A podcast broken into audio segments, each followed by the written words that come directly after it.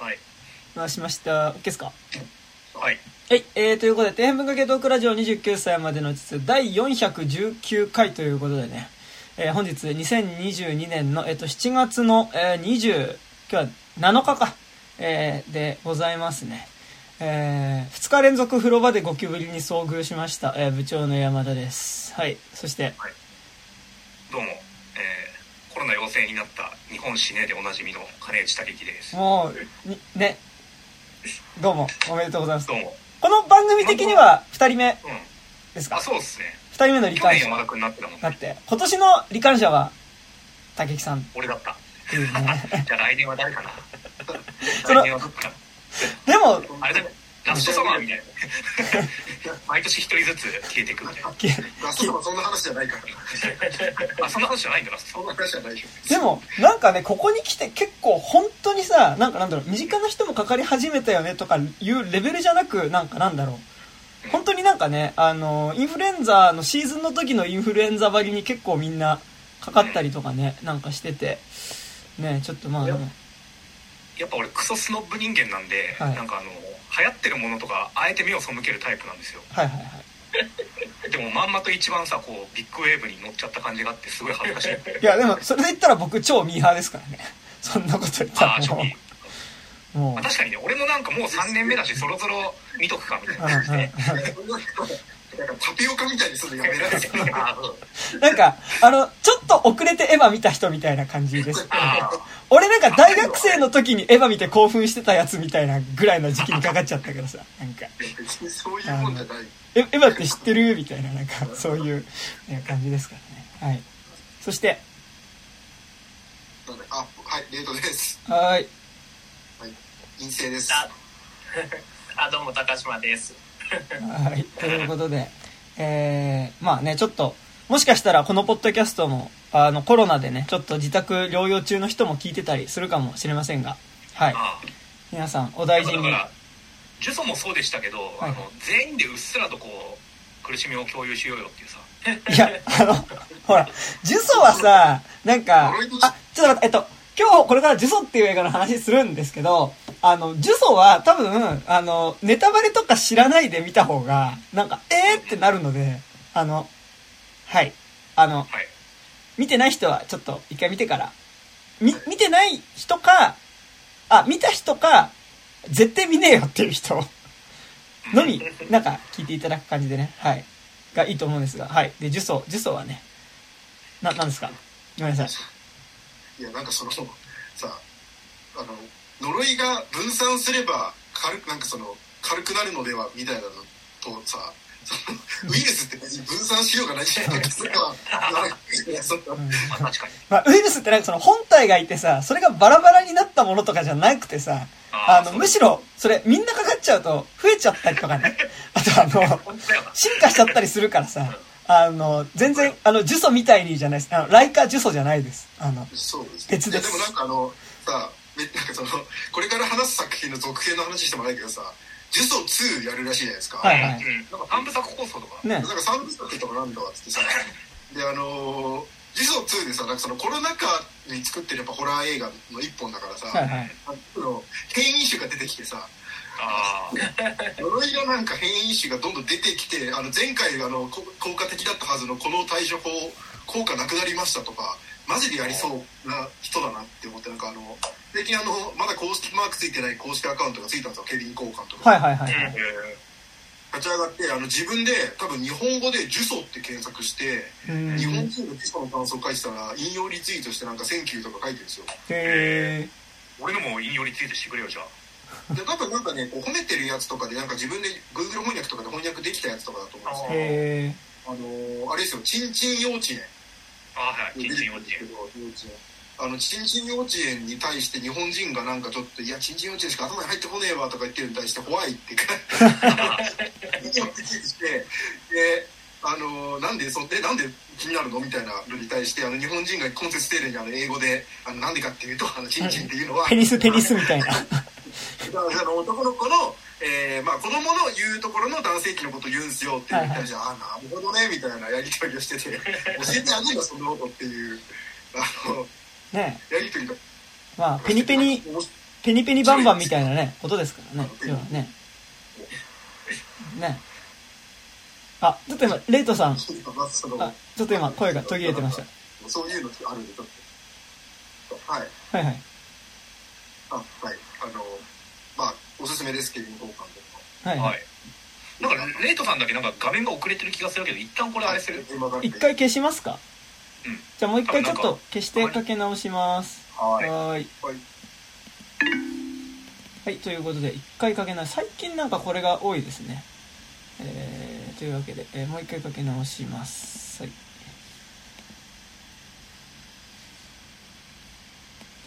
これが繋がるかな？はい、繋がった。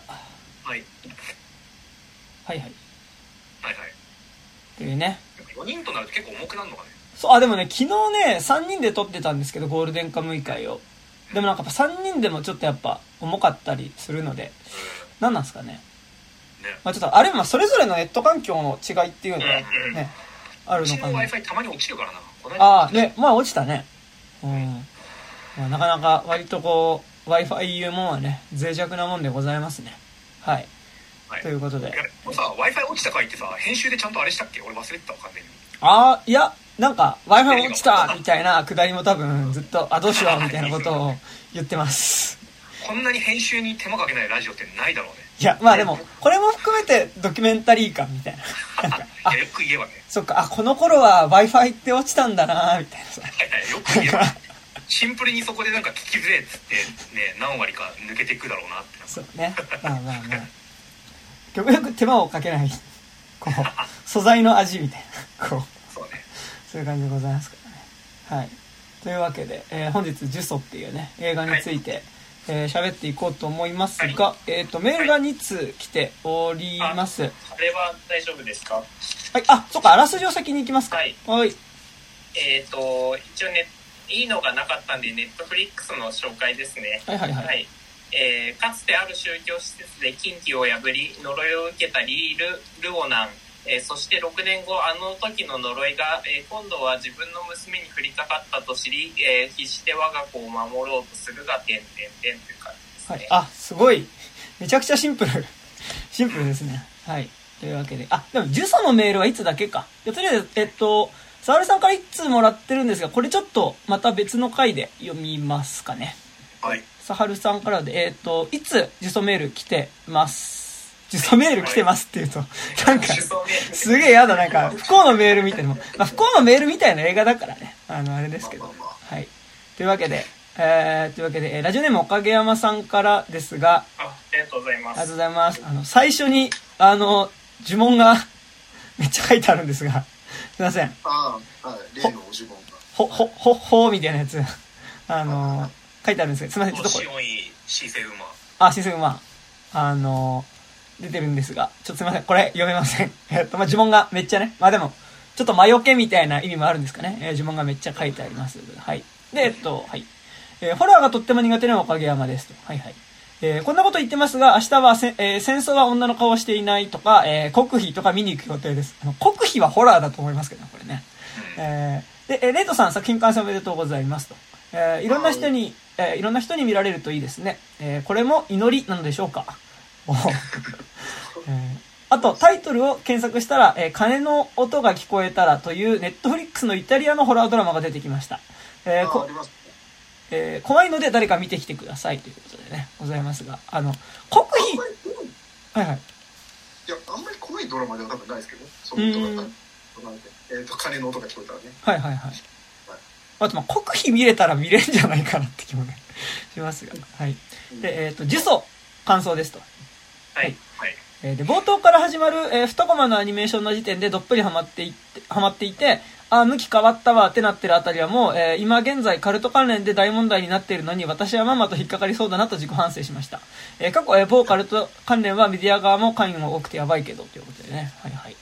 えーそして、えー今作家で見るということから、犬王のように声出したりとか、映画館ではできないことも、一人、一人部屋で呪文を唱えちゃうなんてこともできるのですね。てんてんてんてん。はいはいはい。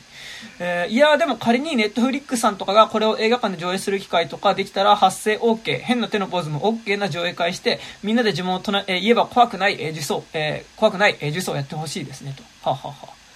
えー率直な感想としては、えリングのビデオを丸々見てしまったような怖さがあります。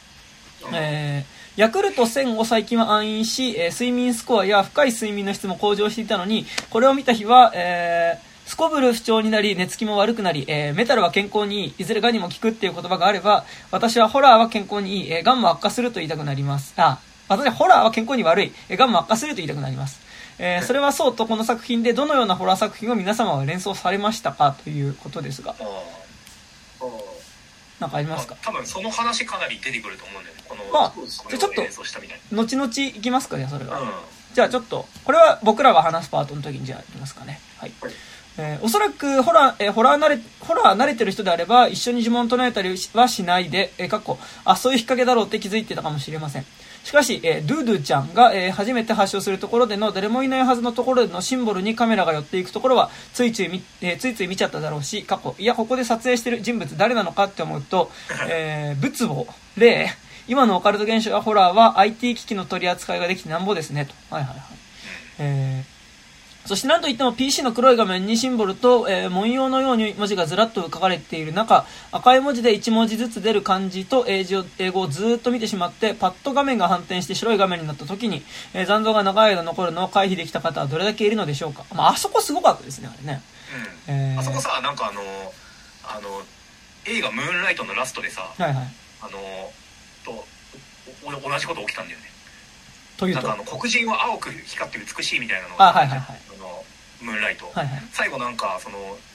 何？あの一番ラストカットであの海辺にいるあの黒人の少年の姿が映ってて、はいはいはいでそれがパッてなんか暗転した時に目になんか青く人の影が映っててあ青く光る黒人だみたいになったんだけどはいはいあの影あれを帽子思い出しましたあそうそう影帽子、はい影送りみたいな、なんかでも、すごい、やっぱ、なんかこ、こういう仕掛けも含めてめっちゃウィリアム・キャッスルっぽいっすよね。なんかね。マジで。うん、作詞とかも類だもんねうん。えー、はいはい。えー、はいはいはい。えー、で、えー私はママと引っかかりました。えーであと、英語ボイス版はなかなか主人公さんの声が、えー、艶っぽい感じでとてもいいですと。えー、しかし、えー、we かっこ I 噛むってなんだよ。一定だけじゃないのかよという。なるほど。噛むなんかだからその、私は I 噛むっていうのが we 噛むって書いてあったらしいんですね。なんかじえ英語版だと。書いてあるとか、そういう吹き替えだったっぽいですけどね。えー二度目で分かりましたが、冒頭の警察官みたいな人の自殺も復元した映像を見せていると分かり、いや、この母親の愛と悪意怖いって思えてきました。えーしかし、どうなのでしょうか、えー世界を救うために数十人がその不幸を背負って生きるものか、それとも全人類が滅ぶリスクを帯びつつ、え負担するべきなのか？え怖いと思いつつも人は好奇心から見てみたいという気持ちもある。えこれがホラーの真髄なのかもしれません。えーこの作品がこれで終わりではなく、続編で娘さん編があるだけにとどまらず、三部作と聞き、まだまだ終わらないの？と、その事実に津波のようなおぞましさに怯えています。えーさらにこの作品の元になった事件があり、それも頭を抱えたくなりますと。えー皆さんの考察、えー観察、この作品に影響を受けているのどのでは、など楽しみにしています。えーこれをきっかけにこの作品を見てくれる人が増えるといいですね。っていう、これは、どういう意味なんですかね？あの、見てくれると、増える人がいいですねっていうね、ことですけど。で暗黒仏像とかの顔がああいう感じだから取り憑かれた人々は顔面を何度も打ち付けて凹ませていっているのではとか、逆さまの伝にするのは、えー、一一言主神人一言主神っていうのかな？一言主神から由来しているのではとか、えー鏡には魔除けの意味もあるかから壊していったなどなど、えー思い出すだけでも夜中に寝つけにくくなりそうです。えー私にはゆるキャン見るくらいのがいいかもしれません。ではでは。まあ、ゆるキャン流行ってますね、なんかね。はい。ということで、えー岡山さんからのメールでした。ありがとうございまありがとうございありがすと。うございますはい。ということでね、ございますが。じゃあ、まあなんか、メールにもあったんですけど、なんか、この作品に影響を受けているのでは、みたいな、まあなんか、連想した作品みたいなのありましたか？まだそのまマイケルに言葉がないというかまあね、まあでも超大きくはさなんかリングの一番最後にさ、はいはいお母さんがその呪いをこう自分の息子にかかっちゃった呪いをはいはい。移すために両親にあの呪いのビデオを見せに行くっていうところの終わったあのうん。バイブスに結構近い、あのバイブスをずっとやってるみたいな映画だと思うけど、はいまあそうですねまあ、あと、白井さんっすよね。あなんかそのそう白井さん形式としては完全にね。白井さん会の時も多分話したけど「浅戸まり監督ごめんなさい」とかはいはいもそうだし、っていうか、まあ、もっと辿っていくと映画じゃないですけど2チャンネルの昔のあの階段自己責任って言われるような階段とかの仕掛けではありますよね、うん。リアルだって。あまあ、あと、あのさらに言うと、さっちゃんとかさ、あの、ほら、さっちゃんの話来るとさっちゃん来るみたいなさ、やっぱ結構、そういうのとかにもね、なんか、まあ、割とずっとあるものではあるよ。なんかその、話を聞いた人のところに来るっていうね、感じのっていうのはね。鹿島さんとかまあ何でもいいんですけど、まあ、うん映画で言うとでも確かにその基本的には多分リングイズムうん。だし、まあまあ、その今メールでもありましたけど多分その呪いのビデオを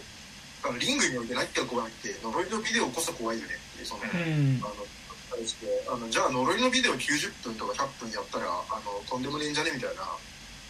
割とこう発想ではあるのかなとは思うんですけど、うん。まあ、うん、そうですね、まあなんかでもすごい、こう、なんだろう、リングのビデオにおける、なんかその、なんか、こう、描かれてるもののまがまがしさ、みたいなものっていうのが結構感覚的だったというか、なんかその具体的にこれをがなんで怖いのかっていうのが結構説明しづらいものだったのに対して、まあ、ジュソって結構そこら辺実はめちゃくちゃキャッチーな映画だなっていう感じはすごい、まあしていて、なんか、俺結構怖がりなんですけど、なんかホラー映画とかに関しても、なんか俺実はジュソそんな怖くはなくて、なんかこう、怖いっていうか多分なんかその邪悪とかに近いのかなっていう感じは、なんかいや怖かった部分はめちゃくちゃあるんだけど、なんかこの作品で出てくるなんかそのものっていうのがなんかまがまがしいっていうよりは、なんかもうちょっとその、えっと、なんか邪悪っていうかちょっとやっぱサタニックなモチーフとかサタニックな行為みたいなことなのかなっていうのはなんとなくちょっと思ったりとかは、まあ、しましたね。なんか、ですね。で、あと個人的には結構質感として思い出したのは結構やっぱエリサバラム事件の映像っていうのは、まあ結構めちゃくちゃ、えっと、思い出して、なんか俺が、この先に結構なんか、怖かった描写と怖くなかった描写が結構あるんですけど、なんかその、呪われた人が何か変な行動をとってしまってる瞬間が、てかなんかその、ある種の惨劇だったり、こ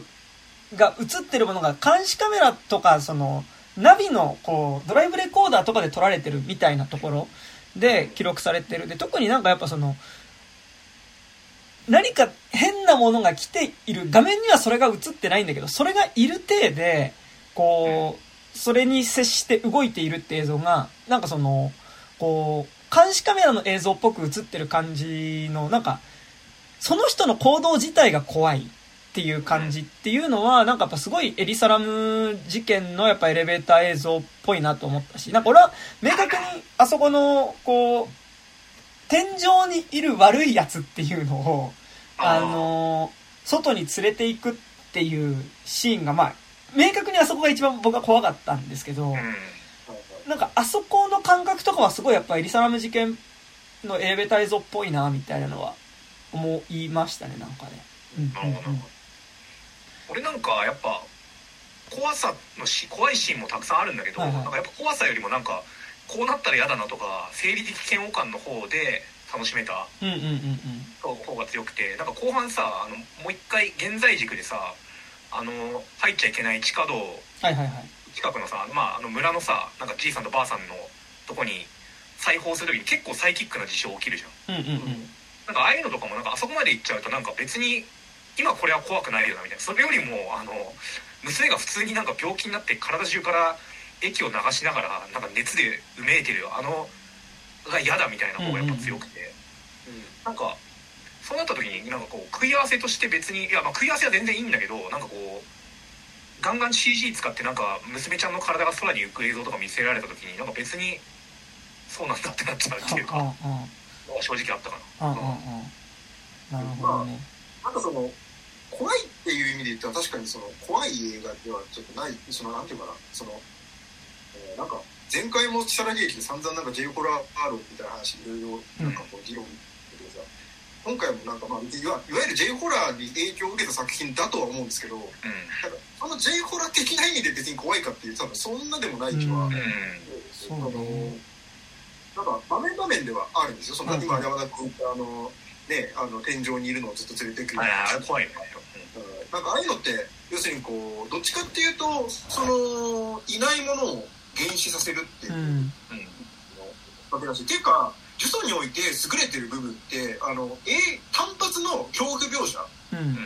あの場面場面の恐怖描写が優れてるんじゃなくってあの全体の語りの構造っていうかその語り方？うんうん。まあ部分が、まあ、怖いっていうちょっとまあし、まあ、新鮮ってことだと思うんですよ。あの、うん。まあ、ちょっと口述するあのところであの本当に新鮮なのかっていう点で言うとホラーオタク的には結構いろいろ言いたいことはあるけど、うんまあ、うんえーまあ少なくともマスにめなんていうのかなあのネットフリックスで配信する全世界の人とか普通に若者がもうポンと見るよっていうようなもの、うん。としてはかなり新鮮なものとして映るだろうっていう仕掛けだと思うし、あのそれはあの冒頭の作詞映像あれあのもうシャッターアイランドかと思いましたけどね。ああ。はいはいはいあの日本版でやってる時にあのこれとこれは実は同じ長さなんです。あなたの脳は騙されているんですね、あのやってたんですけどもうほぼそれと同じことを冒頭でやってあのあなたの脳はあの思い込みによって結構あのやられちゃうんですよっていうのを言って、まあ、あんだけ言われたら、まあ、シャッターアイランドの時もそうだったんですけどあこれ絶対なんか仕掛けてくるタイプの映画やんってなるから、まあ、ああいうラストになるであろうことはもうかなり早い段階でファンの人だと分かると思うし、うん。まあ、この予感があるっていうことも含めてなんかこの映画普通のそのいわゆるこう私に起こってしまったあのひどい出来事を見てくださいじゃないなんか構造を持ってるのっていう予感が怖いっていうことだと思うしうん。それがその明かされた時にあのああなんかこれやっぱりすごくその悪意を持ってあの作られている何か映画なんだっていうその悪意の部分とかに怖いとかだからその。まあ、感覚的に近いなと思ったのはあの達成度とかその単発の描写のその精度は違うけどあのヘレヘリタリーとかが一番近かった。ううん。んだからなんかアリアスターがヒットしてる世界観であのアリアスターみたいなことを他の世界でもやろうと思うとなんか比較的これに近いものになるのかなって。もしくは、あのあってであのその意味であのそれをしかもネットフリックス配信で全世界に届けるよっていうことまで作ってて、あのパッケージングしたっていうのはあのこれこの間のザ・ミソジニーのですねはいはい。高橋宏かあの先行上映とかワールドプレミア行ってきたんですけど、はいはいはい。あのその時に高橋さんがあの台湾ホラー、まあ、今めちゃくちゃ元気があってもうんうん出せばヒットすると。そうなんかはいはい。ホラーでさえあればヒットするからもうあの何だってお金が出るみたいな状態らしいんですよ、うん。往年のその90年代後半から2000年代初頭の日本みたいな感じですね。はいはいはい。なんかでもやっぱうん。アジアホラーすごい今偶然今年そうなのかはわかんないけどやっぱアジア圏のホラーめちゃくちゃ来てる感じはありね。でそれで言うとやっぱちょうどサットネスとかとやっぱ同じタイミングで来てる感じはある。呪詛は来てる感じあるんですけど、なんか割となんかなんだろう。こうなんか日本のホラーとやっぱ圧倒的に違う部分としてなんかそのすげえ前提としてエンタメ思考だなっていうのはまあめちゃくちゃ思っていてなんかそのやっぱりこう怖がらせるっていうのもあるんだけどなんか前提としてはその怖がらせるの前提としてなんかその観客を楽しまなんか興味を持続させるっていうこととやっぱこう何かを起こし続けるっていうことのなんかやっぱエンタメ度のなんかエンタメ作品としての高さっていうのがなんか割と国費と今作に関してはなんか両方ともあるなっていうのはまあめちゃくちゃ思ってなんかそれって結構なんかこうなんだろう。日本やっぱ J ホラーが出しだとするとなんかもうちょっとなんかあのー言い方だけどちょっともうちょっとジャンクな感じでもあるような感じはするなっていうのはああったっすね。やっぱ受賞と。ああと国費はなんか偶然見たんであれですけどなんか割と2作に共通するものとして、まあ、なんか前提としてやっぱその展開しない瞬間がないっていうのは、なんかやっぱ両作に共通していて、こう、まあ、なんか説明するシーンとかはもちろん入るけど、なんかその、そこがちょっと長引きそうになると、やっぱりなんかこう別の展開を、その、やっぱアクションみたいなこととか何かが起こるシーンっていうのを、こう観客の興味がこう途切れそうになるぐらいの尺のところで必ず入れてくるみたいなこととか、やっぱそれを成立させるために、こう語り口が、えっと、二つの時間軸だったり、二つの視点を交互に語るっていうことによって、まあその、なんだろう、話自体をどんどんこう、なんだろうな、次こ、なんか、シーンの変わり目がめちゃくちゃ早いというか、なんか、呪詛がなんかだからその、まあ、まあ、とある理由で娘と離れ離れに暮らしていた母親っていうのが、まあその、娘とね、もう一回暮らし始めて、うんぬんっていう、まあその、格好的な作品中での現代パートでの時間の進行軸っていうのと、あとまあ実はそのお母さんっていうのが、かつてその、YouTuber としてね、あの、こう、まあ入ってはいけない、こう、カルト村に潜入した時にまあ実は呪いを受けていて、まあその呪いを受けてうんぬのその過去のパートっていうのが、やっぱり交互に描かれることによって、なんか、ちょうどその、こう片方の例えば現代パートでちょっとこう、多少ドラマというかドラマ的な話をすると、次のこう村パートでは割とアクションみたいなことをするみたいなことによって、割とこう、常に何かしらこう、観客の興味を持続させる仕掛けがあったのと、やっぱ国費の、やっぱりその、えまあ、それは美男美女のカップルが主人公だけど、なんかやっぱこう、ゾンビパンデミックが起こった街を舞台にした時に、まあその、電車に乗ってしまった彼女っていうのと、まあ、バイクに乗って街中を、えー走っている彼氏っていうのの二つの視点で、二つの視点、二つの時間軸で物語を交互にこう、シーンを変えて描くことによって、まあなんかこう、何かしらこう、常にアクションが起こってるようにしとくみたいなこととか、まあなんか、そこら辺の話もうちょっと後でしたいですけど、なんか、こう前提としてやっぱすごいこう、エンテメ作品として作ってる感じっていうのはまあめちゃくちゃあるなっていうのはなんか、台台湾戦のほら、これとね、変更ぐらいしか見てないんであれですけど、なんか最近、あとあれが開会会とかも見てた、見てたけど、なんか割と、特に、このサットネスとジュソーはなんかその感じはめっちゃしましたね、なんかね。うんうんうん。なんか個人的にはそのレイトさんが言ってたその語り口こそがそのこの映画の一番の面白さだっていうのはすごいわかるんですよ。うんうん。なんだけどあの個人的にはあのめちゃくちゃその劇映画としてすごいレベルの高い語語り口だからこそ全然面白くなくて。あの逆にあのなんて言うんだろう。その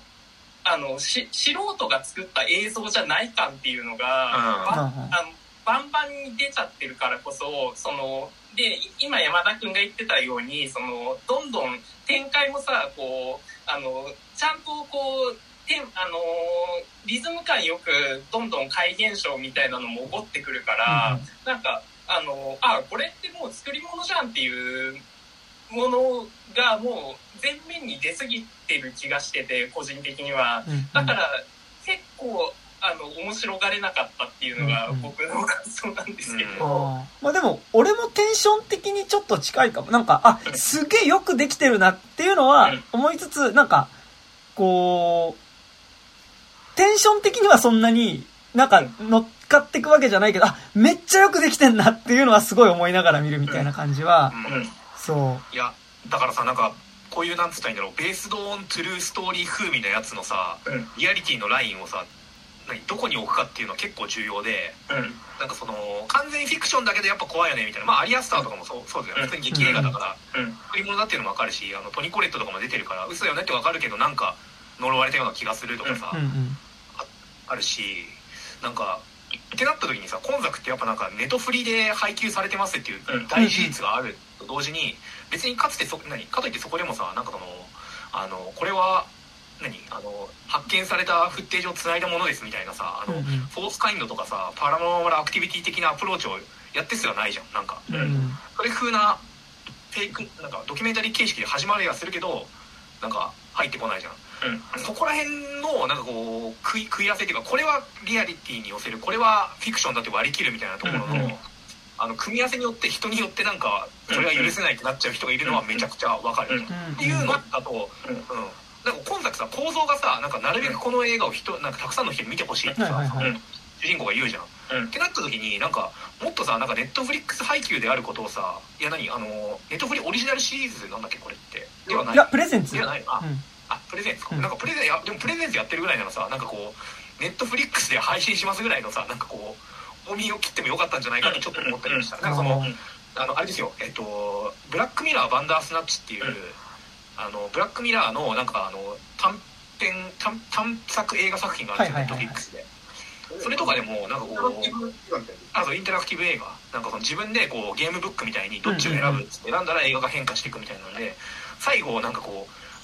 劇中はなんか80年代のなんかこうパソコンゲーム黎明期なんだけど、うん。それの彼らにあのパソコンの外で見てる俺らからなんかネットフリックスでお前らを見てるぞとかいう信号をなんか送信してネットフリックス一体なんだよみたいなさなんかうん。できたりするんだけどなんか割とそれに近いようななんかこうネットフリでご覧の皆様こんにちはみたいななんか今見ていただいたものはネットフリで全なんか全世界に配給してるからあのたくさんの人が見てるでしょうからまあ呪い起こるかもしれないけどたくさん見てるから大丈夫みたいなそんぐらいのやことは言ってくれてもよかったんじゃないかな。でも、あはいはい。僕も完全にそう絶対そのフォーマット配信のフォーマットとその作品の構想っていうのは絶対に多分合わせるべきだったなと思っててこれが多分 YouTube とかで配信とかだったらもっと怖かったと思うんですよ。その多分あの人主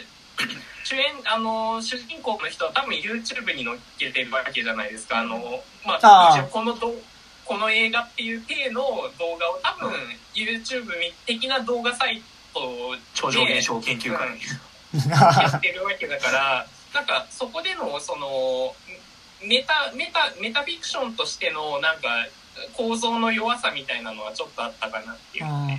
まあ、でもね、なんかでも、こうなんだろう、こう、ちょっと、まあよくできてるなっていうのはありつつ、なんかすごいこの作品楽しみ方として、なんか、やっぱ体験として面白いなっていうのがやっぱりなんかこう、すごい優れてる部分というか、なんかさっきも高島君言ったその、YouTube に乗っかってたらとか、なんか乗っかるメディアとその作品が多分すごいマッチしてたのってマジで一番最初のブレアウィッチとかって多分そうだったはずで、まあなんかだからそのね、サイトがあって、サイトっていうかまあその、ウェブ上にね、最初その、本当に、あの、見つかった映像っていう体で公開していくっていう形でさ、やってったみたいな、ブレアウィッチとかがやっぱ、その、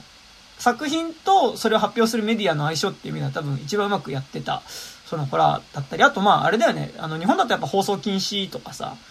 もうやっぱりその、放送する、まあ、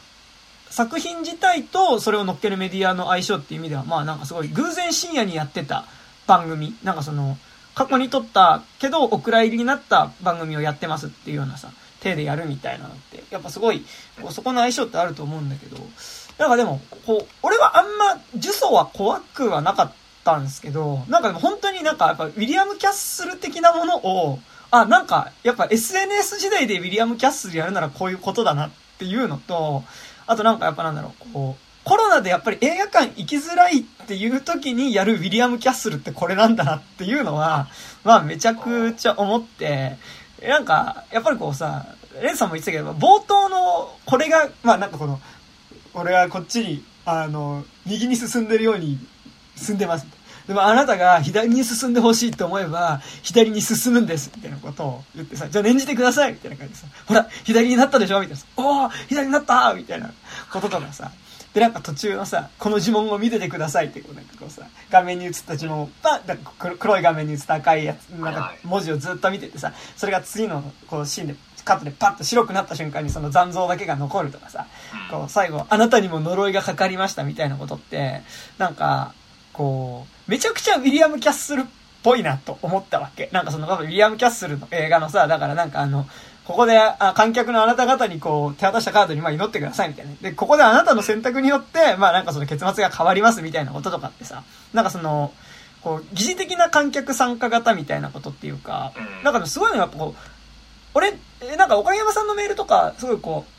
う、劇場でやったらみんなで発声上映とかしたら楽しいかもみたいなね、書いてくれてましたけど、なんか、俺はむしろなんかこれ、それぞれがそれぞれの部屋で見ることによって参加できる感じなのが、まあめちゃくちゃ、こう、優れてるなっていう感じというか、なんかやっぱこう、それぞれがそれぞれの部屋で、まあそのパソコンの画面なのか、その Fire Stick を挿したテレビの画面なのかわかんないけど、まあなんかこう、そういうのでなんか一人ないし友達数人とかさ、なんかこ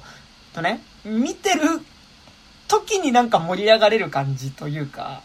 で、なんか、そこでの盛り上がりを共有する場所として、なんか、ウィリアム・キャッスルとかは明らかにやっぱ劇場でそれを共有することだし、なんかそれを口コミで広めるってことだと思うけど、やっぱりなんかこう、すごい今、ジュソちょっと盛り上がってる、てたじゃないですか、ちょっと前まで。すげえ、なんか、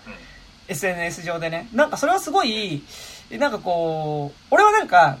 こう見る前に割と SNS 見てて、なんか呪詛超怖いみたいな、なんかすごいみんな盛り上がってるから、まあどんだけ怖いのかと思ってね、見たらそんなに怖くなかったはなかったんだけど、思ってたよりね、なんか見る前に上がってたハードルよりは怖くなかったんだけど、でもなんか、見た後にこれをみんなが感想つぶやきたくなる感じはめっちゃわかるのよ。なんかそれはほら、あの、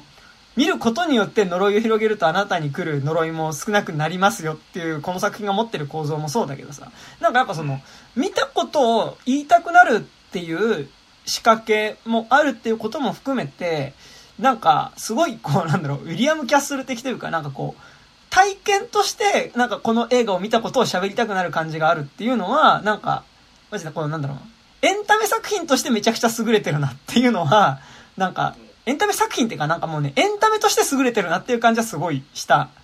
ていうのは、なんかありますね。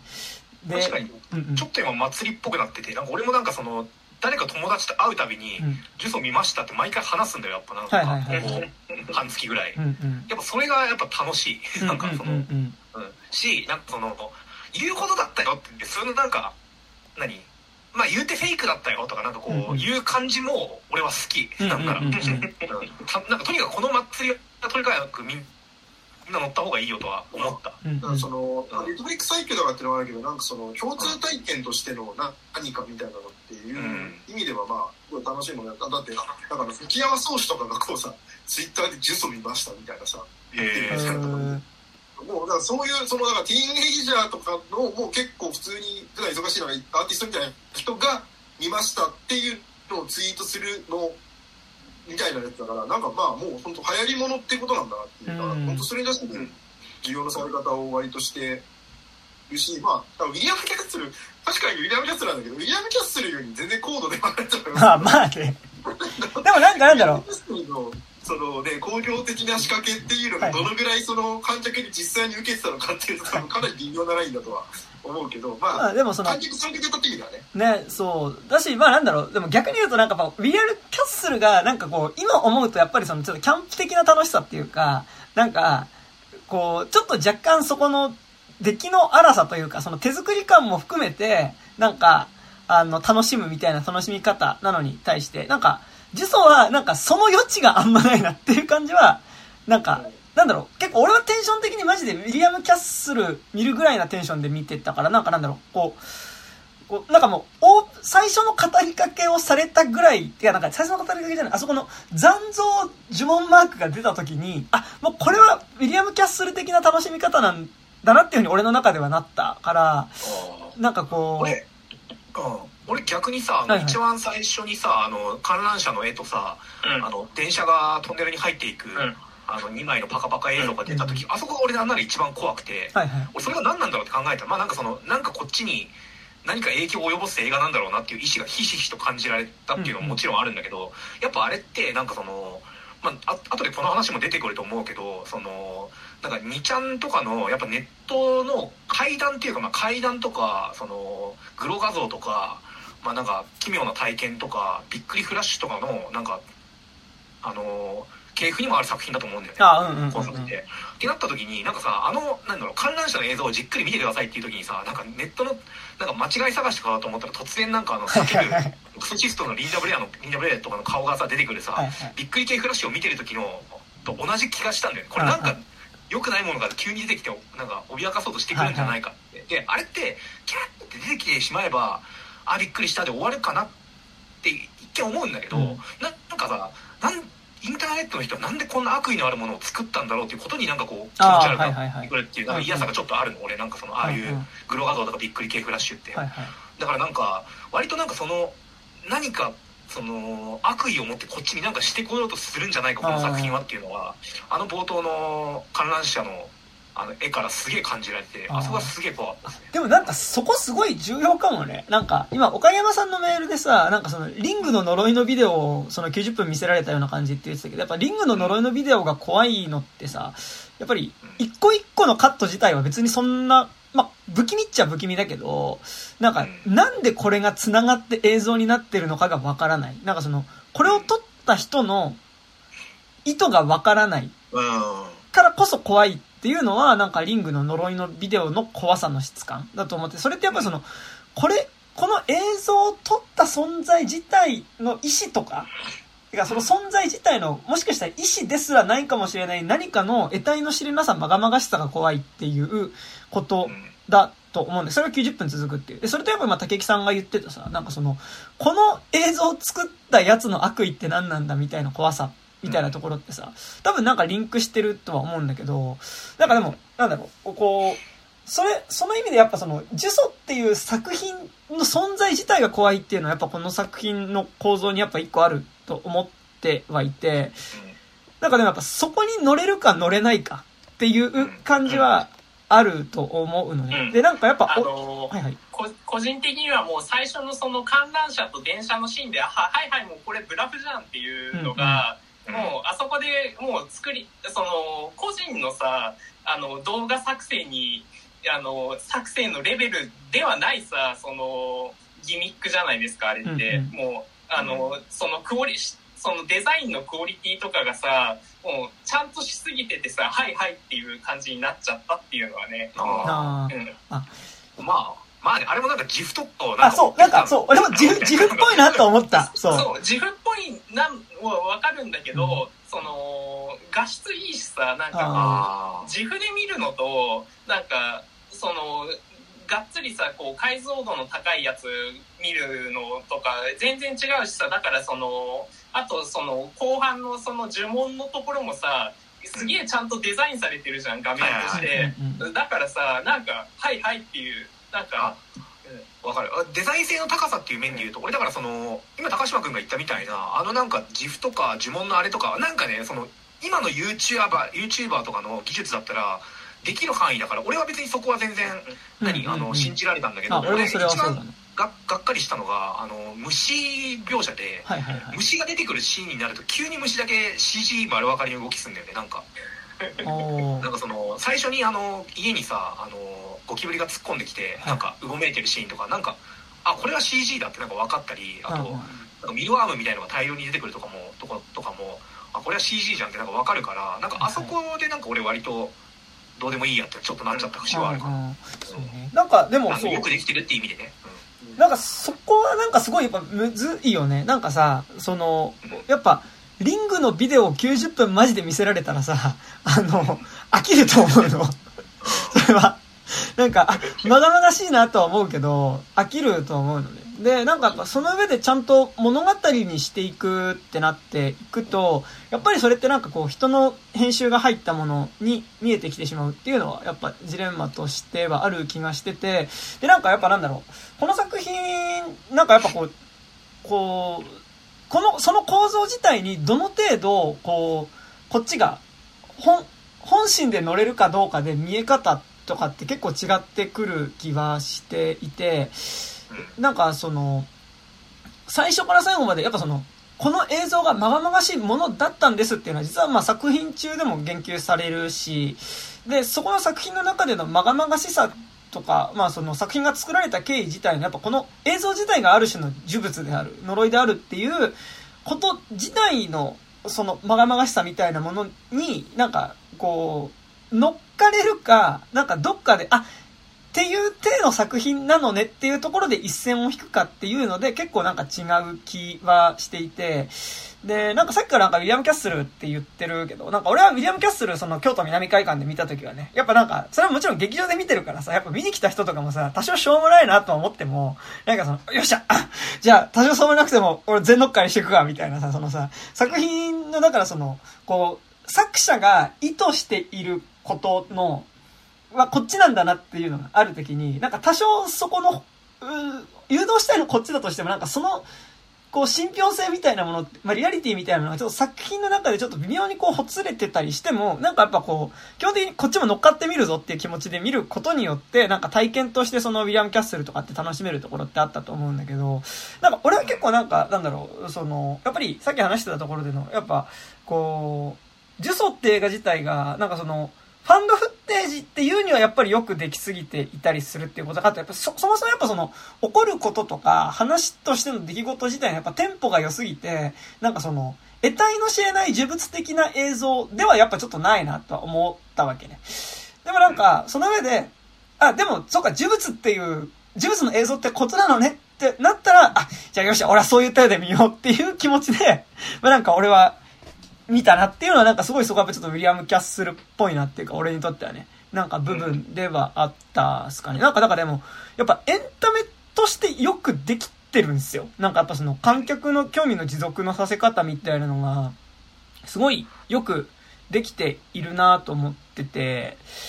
なんか、例えばそのやっぱ最初、ドゥオドゥオってあの、うん娘をさ、その、ね、孤児院から引き取ってきて一緒に暮らし始めたさ、その最初の夜にさ、こう、いろいろ怪現象が起こるわけだけどさ、あの、こう、なんだろう、あの、なんか、ちょっとさ、あの、おまけしといたよみたいな感じじゃん。なんかこう、お客さんこれおまけしといたよみたいな感じのさ、ホラーの起こり具合っていうかさ、なんかあの、こっちょ、なんか、なんだろう、あの、リビングの明かりがなんかついたり消えたりしてるなと思って、行ったらなんかさ、廊下の奥の方で変な音がしてさ、で、そっち行くとなんか今度冷蔵庫が勝手に開いたから行ったらなんか牛乳爆発してたみたいなさ、なんか、うわーみたいな、怒りすぎーみたいなさ、怒りすぎーみたいなさ、サービスしすぎーみたいなことっていうのさ、パラノーマルアクティビティだったらもう最後の方だよって。ーそうそうだよね。確かにねなんか通し結構お腹いっぱいになっちゃう感じはある。多分それは。そう。なんかでも、それ見ると、俺なんかやっぱ監督の、なんかすごい、あ、サービス精神旺盛な人なんだなっていう感じが、すごい、やっぱ、するの。なんか、俺やっぱ、まがまがしい映像見たっていうのよりは、なんか、あ、すごいなんかサービス精神が旺盛な人が作ったものを見たんだなっていう感じがすごい、やっぱ、それはすごいわかる。そうそう。なんか、なんかあの語り口の面で言うとさなんか後でさそのあ実話を元にしてるって聞いてさ、なんかそれで余計怖くなくなっちゃったというか、うんうん。なんかその実話を元にしてるんだったらあの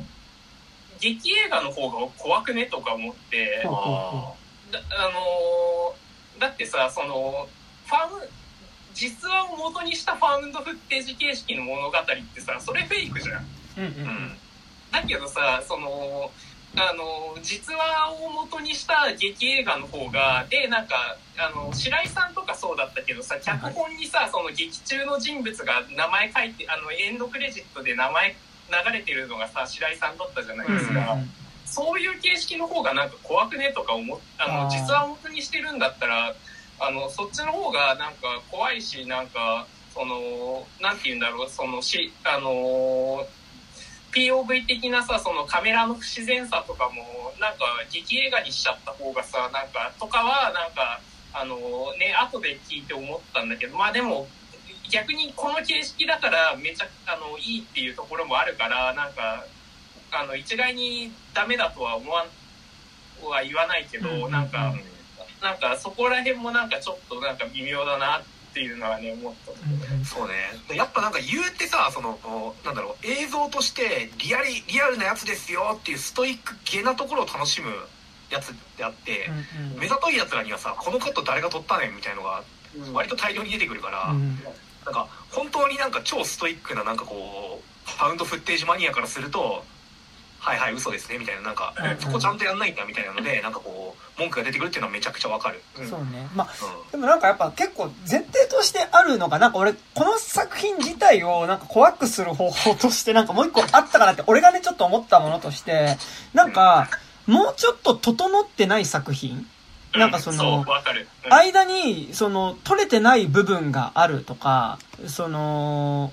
画面にちゃんと何も映ってない部分がある映像とかってした方が、まあ、すると多分、この呪い、まあ、祈りであり呪いである映像を撮った母親自体の、ある種やっぱその、だんだん狂気に走っていく感じのバイブスが、なんか作られたもの自体から感じられてくる怖さってある気がするのよ。なんかその、こう、なんだろうな、あの、え、なんかこの文章途中からなんか何書いてあるかわかんねえなってなった方が怖い感じというかさ、うんその、まあなんか、その、まあある種のなんかなんだろう、えっとでもね、ここすごい難しいのが、あの、物語的な怖さっていうのと、多分、その映像ってか、そのもの自体の怖さってちょっと違う気はしてて、その、なんかだからそれは本当にリングの呪いのビデオを90分映画にはできないよねっていうことだし、なんかそのエリサラム事件の映像を90分の映画にはできないよねっていうことではあると思うのね。で、それ何かっていうとやっぱりその、こう、そこで行われていることとか、その映像のつなぎ自体の、その、なんでこれが作られたのかとか、そのもの自体の得体の知れなさ。なんかその、うん例えば、まあちょっとこれ、すごい今考えながら喋ってるから漠然と頭に上がったもんだけ喋ってるけど、例えばそのさ、俺は結構ガンツの弾ってめっちゃ怖いの。ガンツの弾の喋り方のさ、その、殺してくだちってそのさ、さが反転して地になってるみたいなこととかって、なんかそのメッセージを送ってきてるもの自体の、なんかその、得体の知れなさというか、あ、なんか、人間じゃない人が頑張って人間の言葉を使おうとしてるなっていうことの怖さだったりとか、なんかその、こう、作りが不完全だったりとか、意図がわからない、ちょっとほつれがあるからこその怖さって多分、その、こう、なんだろうな、文、なんか怖い物語と、なんかやっぱその、な怖い小説と怖い文章は違うっていうことなんだけど、なんか要はその、文章自体がなんかその、なんだろう、こう、なんか変な文字が毎回入ってくるとかさ、なんかその、こう、何回も同じ話を書いてないこれみたいなこととか、話これ何回も繰り返してないみたいなこととかさ、なんかこう、これ、え、今、だ、どれが主語で喋ってんのみたいなことが、なんか文章自体が崩れてること自体が怖いみたいなものってあると思うんだけど、なんか今うまく説明できてないけどね。なんか、そういうメディア自体の得体の知れない怖さっていうの、なんかそれはマジでリングの貞子の呪いのビデオの映像はまさにそうだったと思うんだけど、でもやっぱあれって物語の中に組み込んでるから、あそこの部分だけは得体が知れないけど、やっぱあそこを90分伸ばして映画にするとそれってもう普通に実験映像じゃんっていうか、それはあの、前芸映画の方ですよね、みたいな風になっちゃうと思うのね。なんかだから、なんかね、俺ね、あの、寺山修司の田園に思想初めて見た時に、なんかでも進められ方としては、なんか、あの、すげえなんかよくわかんないもんが映っててめっちゃ怖い映画だよっていうのと、途中でその富の地獄っていう聞いたら呪われる歌が流れる映画なんだよっていう、なんかそのなんだろう、あの、要は、弁理士ってまあ、前衛映画っちゃ前衛映画じゃないですか。なんかでもそれを、なんかだから、あの、なんか呪いのビデオみたいな手で進められたことがあったのね。その、よくわかんないから、白塗りのやつとかいっぱい出てくるしさ、その、まあ、意図がわからんみたいなね。でもなんかあれってさ、ちゃんと見るとさ、まあ別に意図あるしさ、話だと思うんだけど、話はあると思うんだけど、なんかでもその、ちょっとなんか、いわゆる普通の物語とは違うからさ、なんかやっぱそういうの見慣れてない人からすると、その、やっぱ、得体の知れない映像として怖いみたいな感じってあると思うんだけど、なんかこう、そのバイブスの怖さって、なんか実はやっぱ、ジュソンにはなかった気がしていて、でもなんかそれで言うと、なんか、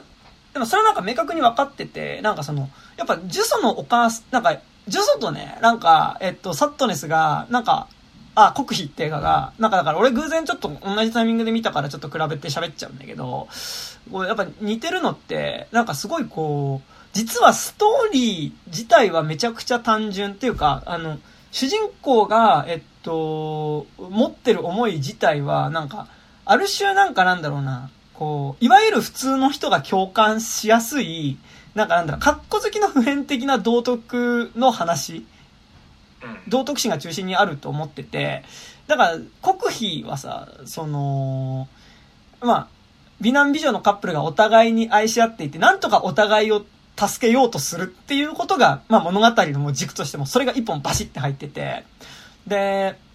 やっぱ呪詛もさ、その、こう、実はそれがある意味誰かにとっての呪いになるっていう、い祈りは、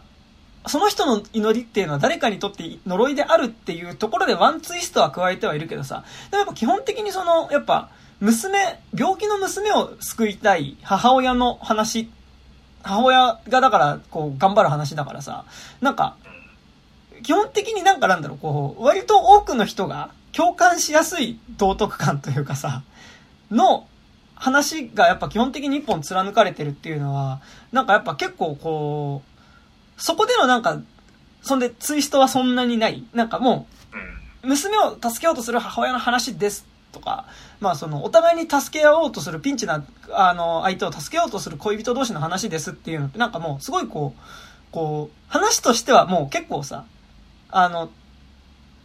こう、わかりやすい前世の話だしさ。で、それと対比させる形で、なんかものすごくその、邪悪なモチーフがそこに立ち塞がってくる。なんか結構だから分かりやすく、その、分かりやすい前世みたいなものと、あの、それに立ち塞がってくる邪悪なモチーフっていうところはなんかめちゃくちゃサットネスと国費はやっぱ共通してて、で、なんかその中で怖いっていうよりは、なんか俺はやっぱ、なんか、こう、ホラーの演出、怖いっていうものの中にもなんか、やっぱこう、いくつか種類はある気がするんだけど、なんかその、えっと、なんか気配が怖いっていうものと、気持ち悪いっていう、なんか純粋に怖いっていうものと、えっと、なんだろう、生理的嫌悪感、嫌悪感っていうものと、多分、あと、邪悪っていうのがある気が、なんか邪悪と嫌悪感の区別がちょっといまいちまだなんか自分の中ではちょっとついてないんだけど、でもなんか呪音とかは、あの、生理的嫌悪感だったのね、俺はね。なんかでもそれに対して国費と、えっと、呪詛は、なんか明確にそこでのホラー描写の中心にあるのはなんか邪悪だった気がするのね。で、だからその、国費はなんかその明確にその、ウイルスに感染したことによって脳のある部分がバグっちゃって、その性欲と食欲がもうマックスな状態になってしまって、かつ、その、道徳心を司る回路がぶっ壊れてるから、なんかその、一番やっちゃいけないと思うことをやってしまう。なんかその、一番残酷だと思うことをやってしまうようになってるっていうのがあるから、まあもう作中で、まあ、こう、ザ不道徳なことがめっちゃ行われるわけね。あの、例えばなんかだからその、ちょっとね、あんまり口に出すのもあれですけど、なんかだからその、こう、相手の目ん玉に、まあ、男性器を突っ込んで レイプするみたいなことが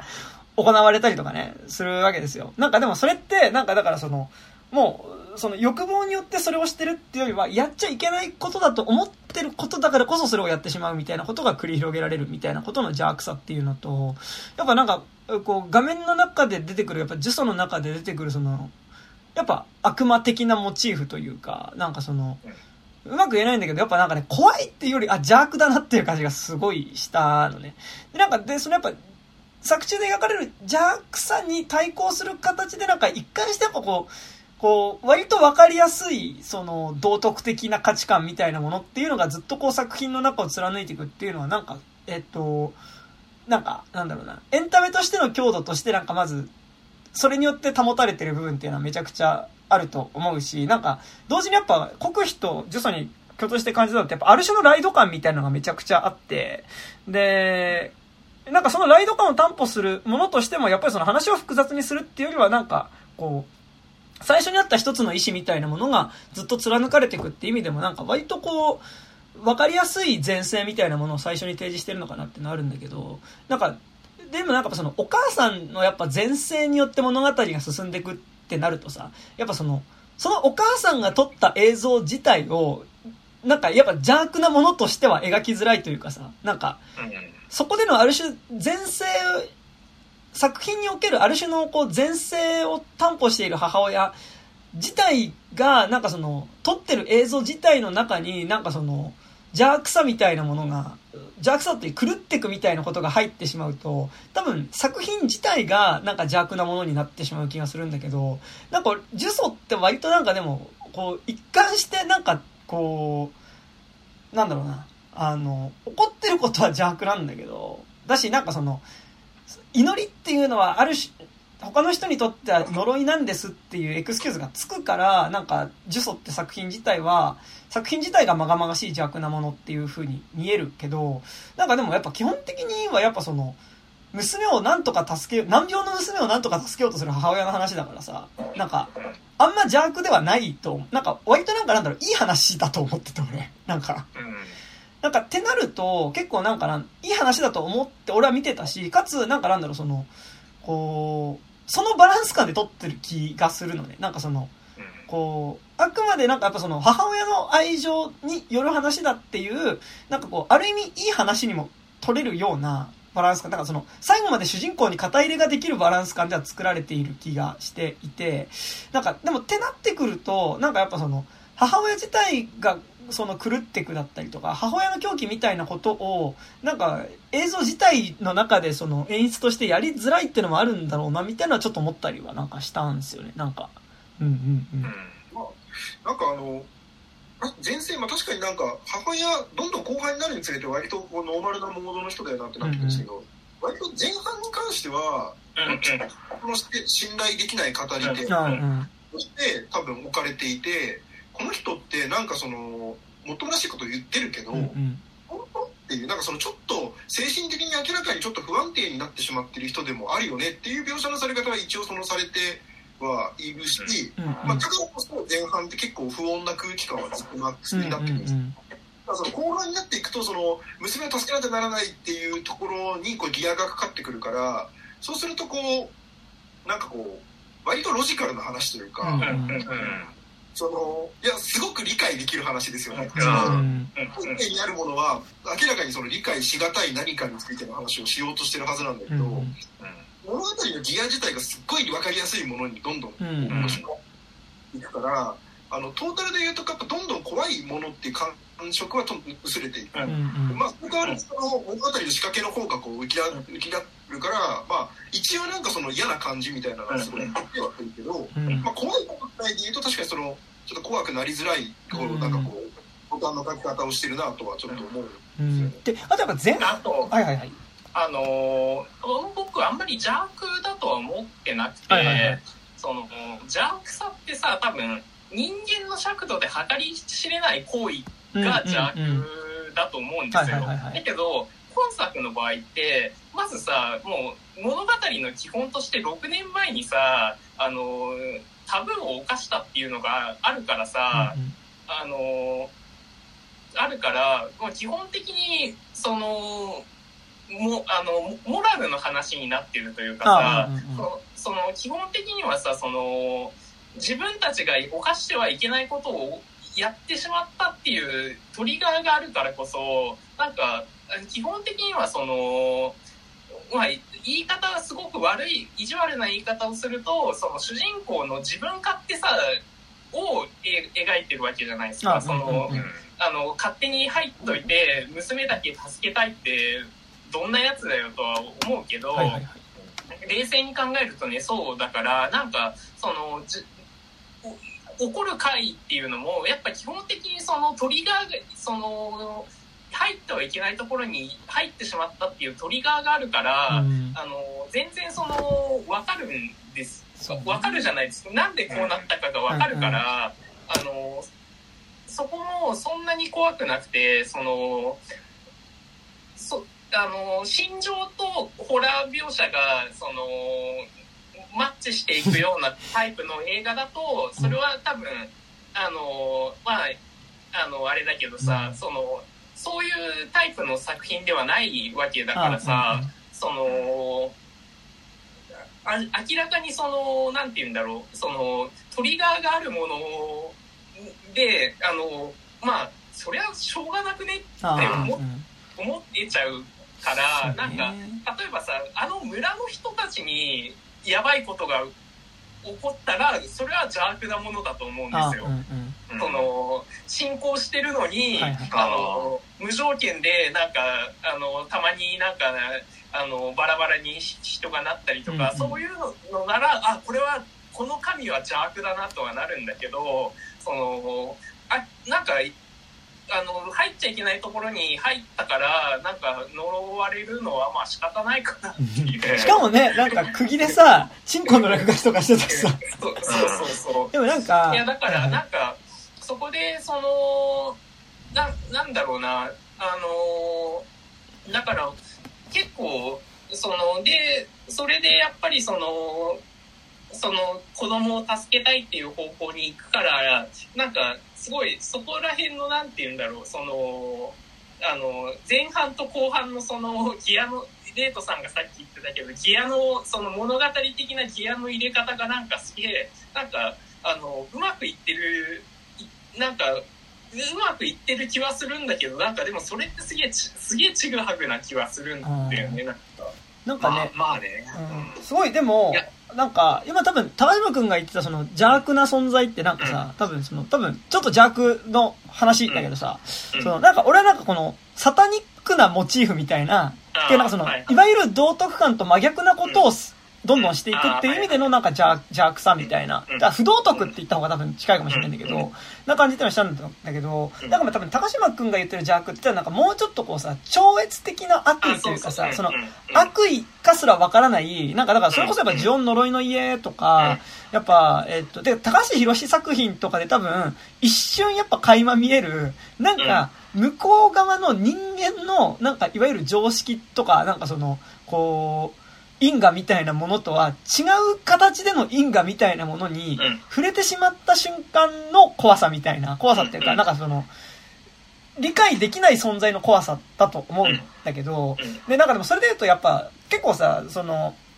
えージュソンの話をするときに、そこの対比として結構コクソンをさ、出して喋ってる人結構いるんだけど、今なんかいくつか見たんだけど、でもコクソンがやっぱ怖いのってさ、あの、マジでどういうルールでこの呪いが進行してるのかがわからないっていう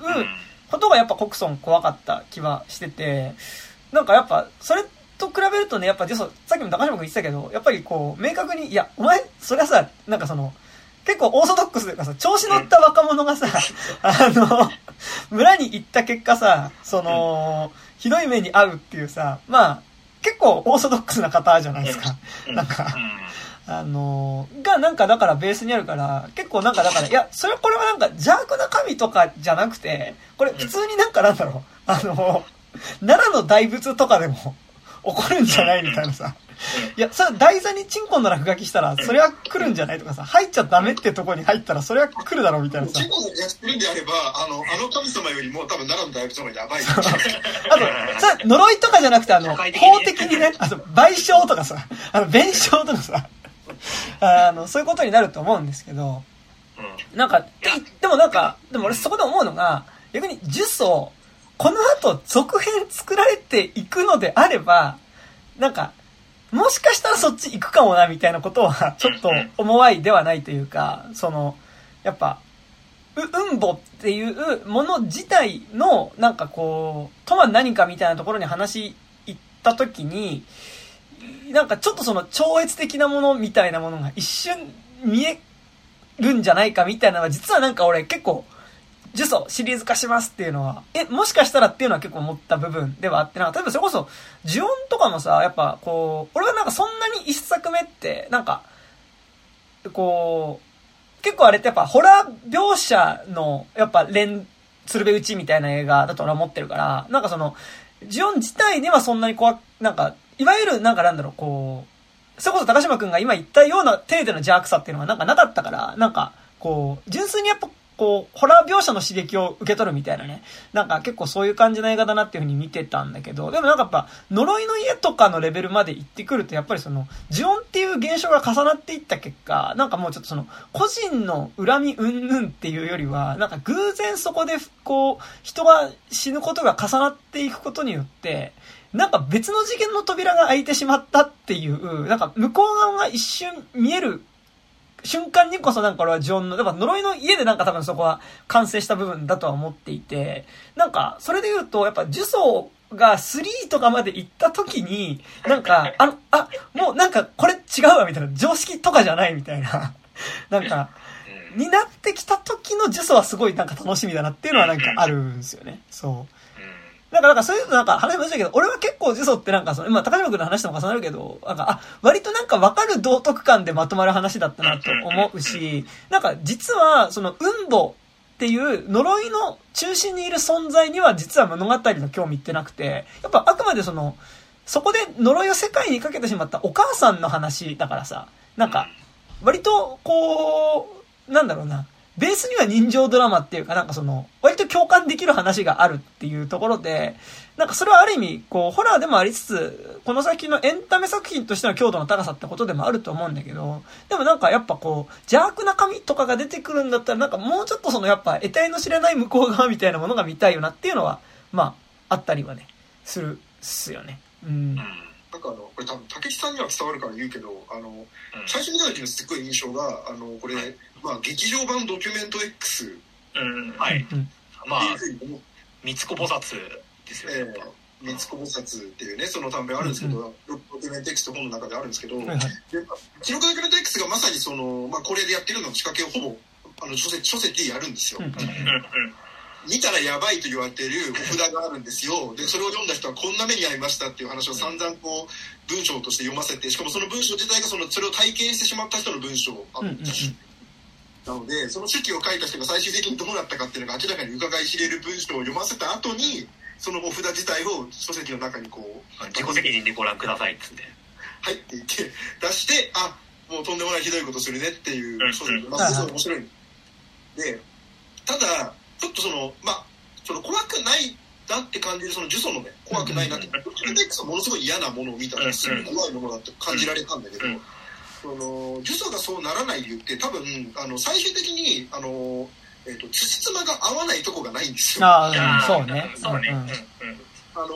ドキュメント X の場合基本的にその収録されてる「ミサキ」ってエピソードとかその、ん。他のエピソードも全部そうなんですけど、はい。あのリズムが合わないっていうかそのこういう説で考えるとでもここの部分はちょっと多分違うんだよねみたいな話がすごいある、うんうんうん。考察の違いがまあある作品だったりとかするし、まあ、呪文の俺の家とかもやっぱまあそうだと思いますし、てか、リングシリーズっていうのは、リングの一作目こそかなりロジカルな本来話ではあるけど、そこを、まあ、あえてそのロジカルさを外して、あの、貞子の設定自体を、どんどんその、まあ、ジョン、あの、じゃあリングゼロバースデーとかになってきたら、その、そもそも貞子の数字自体は明らかじゃないもの。うんうんうんその海から、なんか化け物との愛の子ですとか、うんうんあの、リング2の時点で、あの、貞子はなんか死んだって言って30年前に死んだはずだけど、なぜか1週間前まで生きてたらしいですとか、うんうんあの、こうどんどんその探っていけば探っていくほど定かじゃないものにしていく。で、うんうんうん砂をほぐしていく作業を、高橋さんの場合はやっぱするんですよ。うん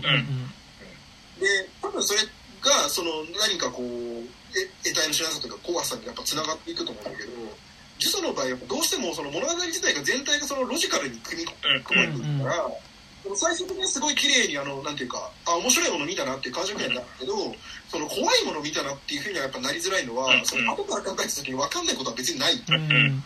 あのジョンの一作目ビデオ版とかですらやっぱあれで時系列をシャッフルしてるせいで大体の人が、あのえ今見せられたのって結局そのどこからどこまでの何みたいな感じになるのは、であの今の世世の中であのリングなり呪音なりを見た時にあんまり怖いって感じない可能性があるのは、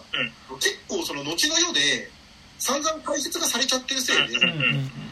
今の世の中で呪音をまっさらな気持ちで完全に見る人はほぼいないから。うんこれ、かや子っていう人が殺されて、その恨みを抱いた人がどんどん拡散してる話なんでしょっていう大筋が分かってると、別にまあ、うんまあそういうものとしてパッケージングされた何かとして見れるんだけど、あの、そうされない。だから、あの、レイクマンゴーとか、ポットでのね、なんか、ファウンドフッテージものがすっげえ怖く感じるの。あの、エリサラムのその映像でもそうですけど、うんやっぱりその辻褄の合わなさ、うん。あの背景にあるものの見えなさっていうのがやっぱ怖いと思って、うん。だから実はまあ意図的なんだろうけど、まあ、そこをやらなかったことによって怖くはないけど、うん。まあ面白いかなそう。うんいやなんかだからまさになんかでもそれってこの監督の演出力のなさでそうなってるってわけじゃ絶対なくてなんかやっぱサットネスも今作もやっぱくらなんかやっぱその2本を俺はねなんかやっぱ同じタイミングで見たことによって思ったらすごいやっぱあのやっぱ基本的にエンタメ作品作るっていうのはやっぱ前提としてあって、で、その中でいかにそのエンタメ、やっぱそのホラー要素を入れていくかみたいなところではあるから、なんかなんだろう、あの、やっぱ分からない要素を入れて、なんかより純粋なファンドフッテージ感、その、発見された映像です。なんかそれはさっき言ったみたいに、その純粋なファンドフッテージにすると多分その、えー、それを取って、だんだん物語が進むにつれて狂っていく母親の姿とか自体もちゃんと描かれると思うし、多分画面に映ってくる登場人物もちゃんと説明してくれないと思うんですよ。なんか、今作割となんかその、めっちゃ説明してくれるじゃないですか。俺は呪いの正体が分かったぞみたいなことをさ、ちゃんとすごい、しかもみんな丁寧に説明してくれて、あ、なんかみんな話すの上手な人たちだったんだな、みたいな感じは、すごい思うわけだけど、でもさ、だし、だしもう、呪いで今から自分が死ぬかもしれないっていう状況の緊迫感の、なんかやっぱ狂っていく感じとかもあんまない、ないわけね。でもなんか、こう、そこをなんかだからその、そっちの不気味さだったりとか、こう説明しない方向によって発生する、そのリアルさだったり、ある種の臨場感だったり、えっと、不気味さを多分優先すると、でも、分かりづらいものにはなっていくと思うし、なんかその、共感しづらいものにはなっていくと思うのね。でもなんか今作って、やっぱその、明確にやっぱりこう、ちゃんとエンタメを作ろうとしてると思うから、うんで、なんかうん台湾のホラーやっぱ結構それは全体としてある気がしてて、なんかだから、その意味で、なんかなんだろう、こう、これは、なんかそ、普通にだから、なんだろう、あの、みんな見て面白い作品なんだと思う。なんか実はなんか、そうん。の、っていうのはね、なんかめっちゃ思うっすよね。なんかだから割となんかなんか、でも今、その最強のホラーじゃないけど、なんかその結構やばいホラーみたいなさ、紹介のされ方をしてるけど、割となんか別に結構みんな見て面白い映画として見れるんじゃないかなっていうのはすごい思うっすよね。なんか、うん、リリングとかの方がよっぽど怖かった。まあ怖かったかな。そのでもだかすっげえ飲みやすくだからその飲みやすくした、あのまあ、日本のあのいろんなホラー作家がやってこれたことをめっちゃジェネリックにうん。あのやってみせるっていうのではあると思うんです。だからあのこれ言おうと思ってたんだけどあの日本で言うとその V シネマの世界。あ、はいはいはい。その本当にノレノビデオとうんか、うん。そのまあ本当にノレノビデオシリーズのあの監督が別で立ち上げた闇動画。はいはいはい。技術があった時に闇動画ってめっちゃその1本30分ぐらいの短編を3本並び3本ぐらい並びで、あの1本の,、v、あのビデオとして発売するっていうフォーマットなんですけどこれまあせいぜい2 3 0分のフォーマットなんでその語れることってた、まあ、たかが知れてるし予算も全然ないから、うん出てくるものって本当になんかこう断片的ななんか邪教の何か儀式の痕跡を見つけるとかはいはいそういう感じなんだけど、でもなんかそれがその素人がとりあえずその撮ってきたどっかのなんか心霊スポットに行った時の映像っていう体でレンタル店に並ぶっていうことによってなんかこうすごくまがまがしいもの、うんうん。あの物であることによってね。そうそうそう、うんもうなんかあのでしかもその20分ぐらいだから結局その起承転結なんてものがあったもの,、うんうんうん。ものにもなるから結構そのやり逃げができちゃうっていうことによって、あの闇動画って本当にめちゃくちゃまがまがしくてとにかく怖い最悪の体験をしたぞっていう、あの作品がもう、ま、毎回毎回やるっていうのは本当すごいシリーズなんですけど、うんあの言っちゃえばその劇場版闇動画でありあの闇動画をめっちゃ見やすくしてめっちゃ金かけてゴージャスに90分にしたっていう作品なんで。あのだから日本でそのそういうの好きで結構見てる人にとっては別に今更新鮮なものでもないじゃない。ただ闇動画みたいなこと金かけてもっとゴージャスにやれば絶対すげえもんできんのになって思ってた人がいると結構我が家を得たりというか、い。やそうだから言ったろって最初からああいう闇動画みたいなやつもうちょっと金かけてやれば日本でもクソできたのに誰もやらなかったせいであの台湾の人が先にやっちゃったじゃんっていう話だと思うんでだからなんていうんだろう呪詛自体が怖くないっていう問題とは全然別にこういうのがあのもっと早く日本でやるべきだったものだしそれをやらなんていうのやったっていうことがすげえ偉いなっていうか、なんかでも、それすごい、なんだろう、やっぱ台湾でやっぱ、ある種なんかその、J ホラー的なさ、その、作法みたいなことの磁場、なんかこう磁場からはさ、多少なんか離れたところだからできてる感じは、なんかやっぱめっちゃあって、多分その、小中理論みたいなこととかもね、なんかやっぱ入ったりとかね、やっぱこう、黒沢清とかさ、やっぱ、その、清水隆とかね、まあなんかそこら辺、まあ清水隆とかだともうちょっと近、あの、本作に近い感じはするけど、なんかこう、さ、あの、中田秀夫みたいな、やっぱジェホラー的な文脈あったりするとさ、多分、ちょっと、なんか、こう、するかしないかで言った時に多分しないって選択をしてしまうことって日本だと多分ちょっと自場的にある気がするんだけど、なんか、結構、そこに対して、ちゃんとエンタメ方向に振り切る選択が、なんか、できてるのは、なんかやっぱ台湾だからなんだろうなっていう気は、なんかちょっとするし、なんか、こう、こっちにした方が怖くなるけど、こっちにした方が面白、怖さは減じるけど面白くてなんか分かりや、万人受けはするよねって選択肢があった時に、多分万人受けがするよねっていう方をちゃんと選んでる。映画だと思うのね。で、なんかやっぱその、俺はなんかその、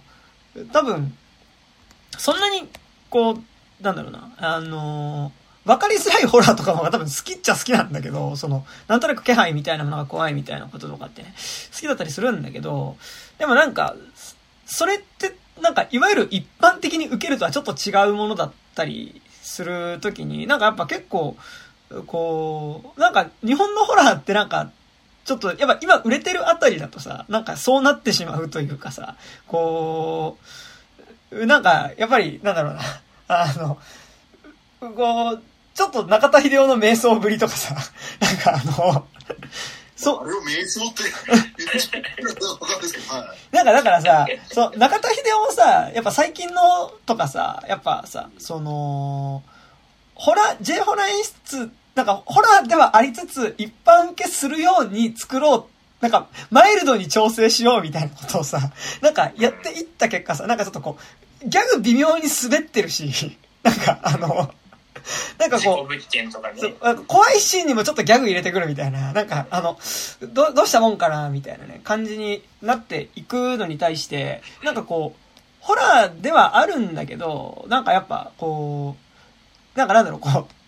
中田秀夫とかなんかその、ベースホラーだけど、なんか、こう、そこからなんか、ちょけようとしてうまくちょけれなくなってる感じってのが、なんか、ある気がなんとなくしてるんだけど、なんか、こう、呪詛は、なんか、割とこう、怖いの、なんか、前提が怖いの作ろうとかではなくて、なんかやっぱ、まず前提でエンタメがある中にホラーをやっぱ入れてくって作り方でやってる気は俺はなんとなくするから、なんか、すごい、その意味でなんかこう、ちょっとやっぱ日本じゃないところのやっぱすげえサービス精神旺盛な感じというか、なんか、ちょっとね、なんかなんだろうな、あのーマイケル・ベイみたいなことっていうかさ、なんかちょっとこう、全部のっけみたいな感じっていうのがね、なんかやっぱすごいして、なんかでもそれはすごいこう、日本じゃない地場だからできることなん、だったんだろうなっていう、なんかこう、J ホラ的な文脈との適度な距離っていうかさ、あの、っていうのはあるんだろうなと思ったし、なんかこれってこの感じって多分、今のハリウッドの A24 的な流れとも、なんかブラムハウス的な流れみたいなともちょっとやっぱ違うから、なんか、こう、いわゆるアジア的な方面でのなんかエンタメ方向に特化したものの中でホラーを作っていくみたいなのって、なんかまたちょっと別のものになってくんじゃないのみたいな片鱗はなんとなくこう感じたっつうのはあるよね、なんかね。うんうん。うんなんか実はそんなにドラマに縛られてない感じというか、は。なんかその複雑なドラマを作ろうとしていないうん。っていうのは、なんか、ベースのドラマはなんか、さっきから何回も言っちゃってるけど、その、ベースのドラマ自体はめちゃくちゃ単純だし、なんか出てくる登場人物が抱えている葛藤みたいなのも複雑じゃない。なんか多分 A24 とかって多分その、出てくる登場人物の抱えている複雑な葛藤だったりとか、トラウマだったりとか、その、嫌悪感だったり恐怖感みたいなやっぱそのより内面自体をホラーで表現するっていう方向になってから多分ホラーではありつつやっぱその人間ドラマとしてのなんかその内面の掘り下げはめちゃくちゃ深いところまで行ってると思うしなん。かブラムハウスとかの、えっと、ホラー映画とかもなんかこう A24 とかに比べたら全然こう、娯楽作にはなってるけど、やっぱりなんかちゃんとその中で、例えば少年の成長みたいなことだったりとか、なんかこう、結構なんかその、そのホラーを通して、なんかちゃんと描こうとしてる人間ドラマっていうのはなんかやっぱある気はすごいするんだけど、なんか、呪詛にそれがないっていうわけではないんだけど、なんか呪詛とかは結構なんかもう、こう、そこでのドラマっていうのはある種、なんかさっきからなんかライド感、でも俺結構ライド感を感じて、なんか、あくまで物語を進めていく上で観客が感情移入しやすい部分での、なんか分かりやすい感情っていうのを、えっと、提示するっていうレベルでのドラマを描くけど、なんかその、ドラマ自体が映画の、なんかやっぱその深いところに、深いところとかな、その語るべき重要な要素に、そんなにがっつり入ってきてるわけではないバランス感みたいなのをなんとなく感じて、で、なんか俺はちょっとそれそん、自分はそんなに好きな方向ではないんだけど、でもなんかそれによってなんか、こう、できてる、ちょっとこう、曲、ちょっとエンタメに特化した感じっていうのはすごいあるなっていうのは、なんかめちゃくちゃ思って、なんか違うけど、それはなんか、例えば、やっぱインド映画とかにも近いような感じっていうか、な単純さだったりもするんだけど、っていうのはなんかあるっすね、なんかね。うんうん。まあ、なんか多分その韓国のそのホラーホラーに限らないかあの、エンタメ映画がめっちゃ世界でヒットするようになりましたっていう中で割とこういやアジア市場結構まだ世界でこう売れるもの出せるぞ今の環境だとっていうその配信ベースとか、はいはいはい。っていう中で多分こう割と、あのー台湾ホラーみたいなのもこれ世界セールスも含めてで計計算すれば、なんか割とこう要するにキャッチーなものでさえあればあのいけるし、まあ割なんだそのいねあのザ・レイドとか何でもいいですけどこうアジアからなんか発信するって時にちょっとエクストリームなものうん。をやっぱ出すっていうのがえこんなの作ってる国あるんだっていうところからなんかこう発信できるっていうのもあるだろうからまああのねコクソンとかきっとするんであれば、うん。あのここのようなちょっとこうエキゾチックな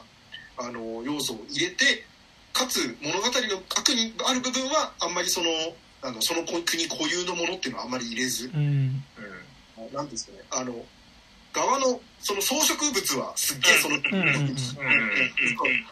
内側にあるものは割とこうなん何でも代替可能みたいな感じで結構作るっていうのがなんか結構成功する一つのこう方法論としてこううん。使われてはいるのかなっていうふうには思って。そうですね。であの、まあ、怖い怖くないで言うとあの僕最近考えていることもこれなんかこう普通になんだろう下手したらあの呪詛からすら離れちゃうかもしれないですけど、うんあのホラー映画の最近の多分その怖がらせ方うんうん。中でそのどうやって観客をその安全圏から引きずり出すかっていう、はいはいはいはい。のことを多分すげえ考えなきゃいけなくなってきてるんだろうなっていうふうには感じていて、それってそのリングの頃はまだこの呪いのビデオが怖いっていうことだけをもってうんうん観客はもうその安全圏でいられなくなったかもしれないんだけど、うん今はでもあれそれって作り物ですよねっていうのは分かるうんし、でもその貞子がテレビから出てくるっていうのはそれ単体にその場で見たことがないものだったから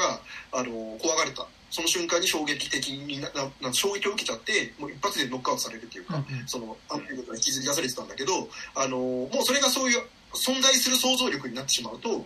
もうそれは別に安全圏で見られるものになっていくっていうのをどんどん繰り返していっている中で例えばその呪音呪いの家とかだったらあなたがあの昔その見たいろんなあのニュース映像いろいろありましたよねあの裏にはこんなことがあったかもしれないですよみたいなことを思ってあの要はこの世の中の裏側にはそういうことが起こりうるのだあのあり得るのだっていう、うんなんかその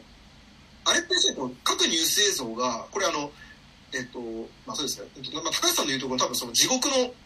がこのように地獄をそうした時のなんかこの叫びみたいな。はいはいはい。のが放出した瞬間みたいなものが多分あのニュース映像から垣間見えるっていうことだと思うん。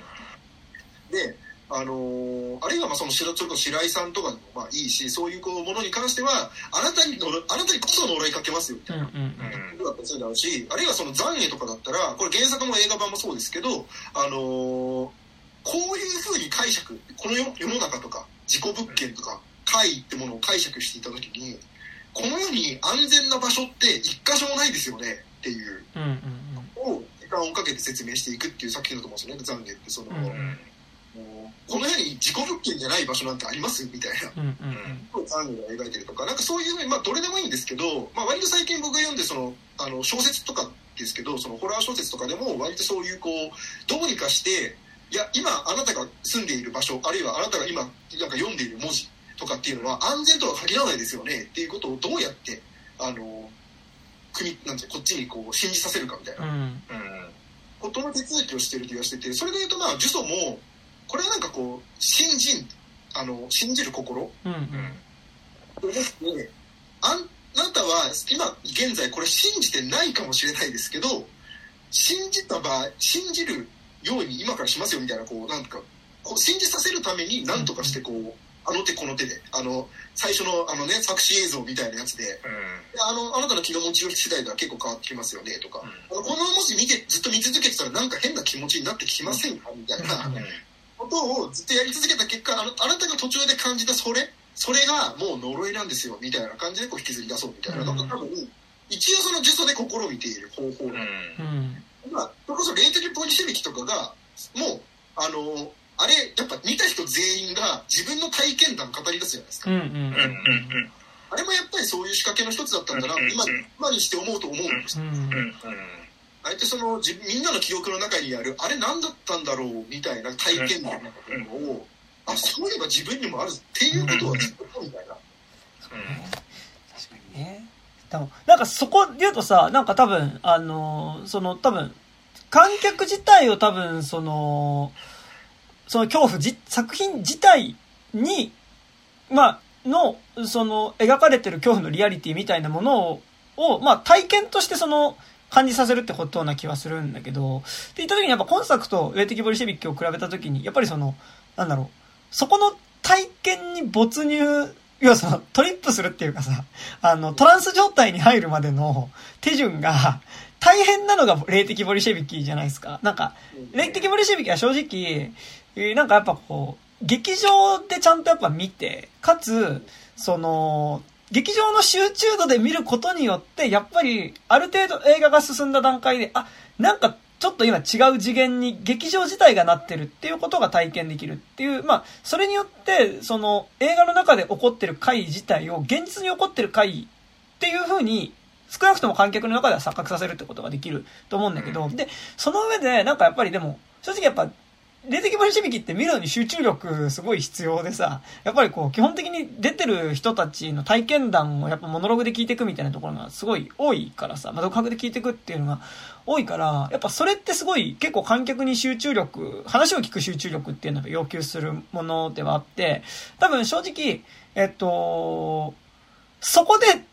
なんかなんだろう、霊的ボリシビキを映画館に見に行く人はもうそこの集中度だからなんか見れるんだけど、例えばこれがなんかね、ネフリの配信作品ですって見た、出した時に、家で、こう、ファイアスティックを刺してね、あ、霊的ボリシビキあんじゃんつって見て、最後まで、その、没入して、その、見れるかっていうと結構難しい気はする。無理だと思う、俺。で、で、そこに対してやっぱ呪詛って、あの、やっぱ、そのさっき、レッドさんはジェネリックって言い方したけど、まあ確かにジェネリックだとすごい思ってて、なんかだからその、最初にさ、これが錯覚なんですよ、みたいな、やっぱギミックによってさ、その、やっぱ、その、話の入り口の間口自体はすごい、なんかこう、ジェネリックにそこに乗っかっていける感じはめっちゃあると思うんですよね。なんかだからでも、逆にやっぱ結構霊的ボリシビキとか見てたりすると、なんかやっぱそこの、なんかジェネリックさで、あ、ジェネリックなやっちゃうみたいな感じで乗り切れないみたいなのも多分あったんだろうなっていうのは結構今ちょっとこう、今日話してたこと全体通してなんか今ちょっと思ったところではあって、ね、なんかだから、こう、上級者向けだよね、霊的ボリシビキってやっぱね。まあまあこだからその高橋さんがやってるようなことってその最初からそのコアなものをやるっていうう、か、うん。あのカルトなものをやるんだって決めてやってるから、うんそのネットフリックス配信作品がまあなりえないわけで、うんもうまあ、ザ・ミソジンにもまあそのそういう映画だったんですけど、うんそのもうまあもうボボリシェビキな延長線上なんですよ完全に。うん。うんだからその観客の想像力とかを信じてあのあなたは絶対これ怖がれますよねっていう前提じゃないとその作れないものをまあ作ってるし、まあ正直その10人中じゃあよあの6人か7人は振り落とされたとしてももうそれならそれで、うん。もうそれはこの作品においてはそれでいいと。うんででもこれで当選したことっていうのはその後の何かの礎にはなるっていうぐらいのか、もう覚悟でやっぱ作ってしまうボリシェビだとそうだと思う。うん。であのまあ言っちゃえばあの今現在その呪詛がやってることとかも含めてその別にあの呪詛はポリシビキの影響は受けてないと思いますけど、うん。その多分そのそういう高橋さんがやってるようなことをじゃあ今度これやっててこれ怖いっていう人がちゃんとで10人中じゃあ3人か4人怖いって言うんだったらこれもうちょっとだけ飲みやすくすればうん。いけますよねでこの手法って実はまだそんなにはまだ世界ではやってないですよねみたいなことを考えてるし、まあ、だからそのボリシェビキは多分まだちょっとその早すぎるというか、うん。でなんかでも、やっぱ本当に怖いものって多分、映像化ってかなんかその、いわゆるビジュアルには分かりやすくできないものではあるから、なんかやっぱこう、高橋博士がやろうとしてることって、見せないことによって、でも見てる人が、見えたように思うっていうことをやってる気がして、なんかちょっと今自分の何言ってるかよくわかんないんですけど、なんかその、見せないでそこの磁場を作ることによって、なんかでも観客の中で何かが見え、何かを見て、見てしまうっていうことな気がするんだけど、なんかやっぱその、こう、こホラー的なものを何か超越的な存在とし、だと、究極的に怖いものって多分本当に理解できないものだと思うから、やっぱそれを映像にするのってやっぱり何かに置き換えたりとか、何かこう、それこそさ、その、媒体を挟む。だからその、なんかの映像に映り込むとかさ、なんか、それこそ、なんか、何かを見てる人、超越的なものを見てる人の動作が変とかっていうようなこととか、あの、多分一個メディアっていうかその媒体になるものを挟まないと多分超越的なものって映せない気がするし、なんなら今私は超越的な存在の、えっと、言葉を、まあ乗り移って喋ってるんですみたいなことっていうのは、やっぱ言葉にされてる時点で、あの、理解できるものになってるから、多分、本当の意味での怖いにはならないと思うのね。やっぱ高橋宏監督はやっぱその、でもやっぱ言葉とかできることによって本当は映像化っていうかその表現できないそのホラーっていうかその超越的な何かっていうのを片鱗で捉えようとしてる感じはするんだけど、でもなんかやっぱそれってどんなに頑張ってもジェネリックにはできないものだとは思うから、なんかだから、こう、だからなんだろう、呪詛がジェネリックで良くないとかって話ではなくて、なんか結構だからそこってすごい難しいとこだよね。なんかその、わかりやすくすることとホラーって、なんか両立ってやっぱ結構しないだろうなっていうのはなんか結構やっぱ俺は思って、なんか、そこの部分っていうのは、なんかその、わからない、究極に怖いって言っても俺わからないことだと思うから、なんかその、やっぱ自分が過去怖いと思ったもののことを思い出しても、なんで怖いと思ったかっていうことって、なんか得体が知れなかったから怖いっていうことなのよね。なんか、あの、そこの怖さっていうのはね。なんか、その、なんだろう、その、あ、牙が生えてて怖いとかっていうのは、さ、なんかちょっとまたそれ違う方向じゃん。なんか、うわーみたいな。めっちゃ牙が生えてるし、なんか、やべえ、目玉がでけえ、怖いって、ちょっと、なんか違うじゃん。なんかその怖さではない、え、なんかだから、その、怖かった心霊写真のこととか思い出してもさ、なんか、その、わかりやすく怒ってる人の顔がデーンって映ってたりとかしても別に、あ、怒ってるんだな、になるけどさ、なんか、よく表情が読めない人の顔っぽいものがなんかでもやっぱ映ってるものの方が怖かったりとかさ、なんかやっぱそういうのがやっぱあったりするから、それやっぱ怖さって、こう、本質的にはわからなさなのかなっていうのがあるから、やっぱそこってすごい、こう、難しいっすよね、なんかね。うん、いや、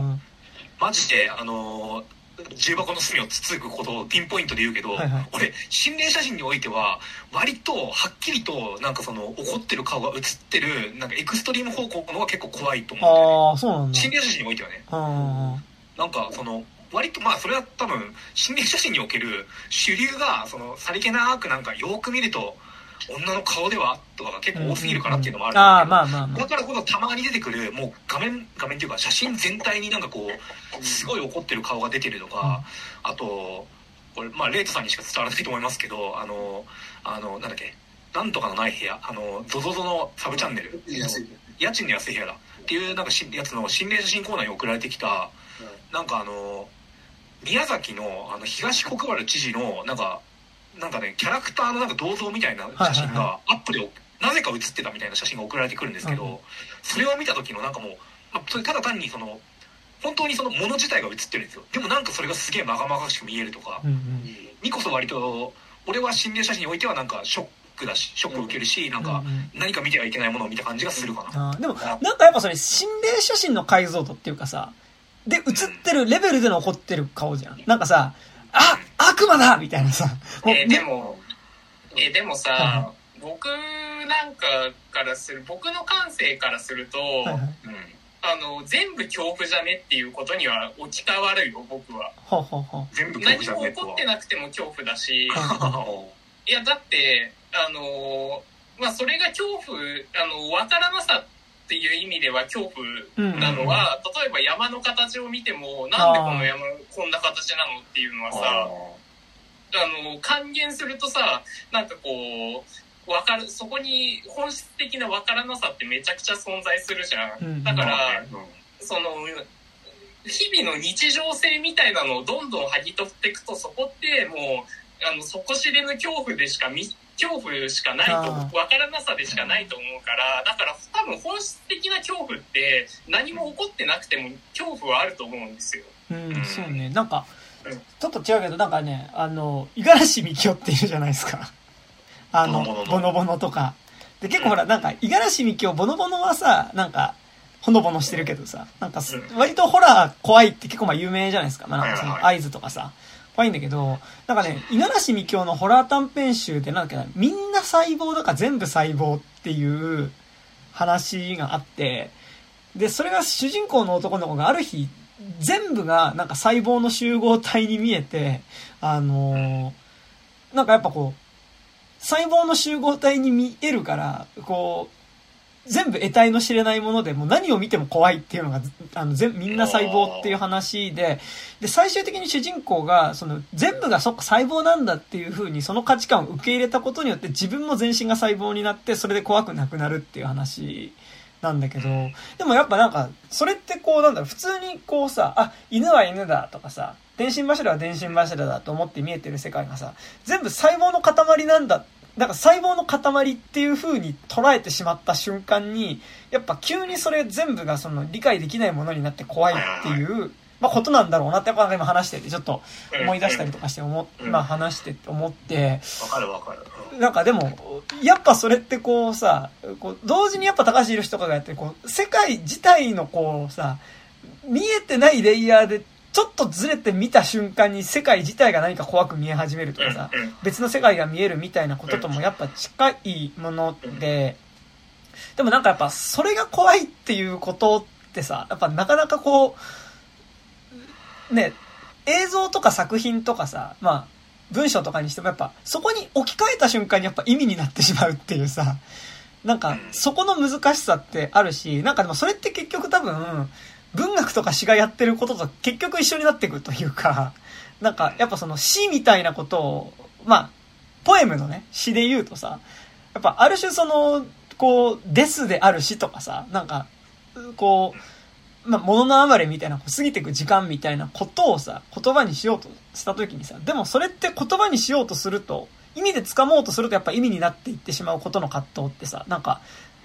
谷川俊太郎の詩とか読んでると結構その感じめっちゃあるというか、なんかやっぱ基本的に死ぬっていうこととか、老いるっていうことをめっちゃ書いてるんだけど、でもなんかやっぱこう、お、谷川俊太郎の詩で結構やっぱ多いのってやっぱその、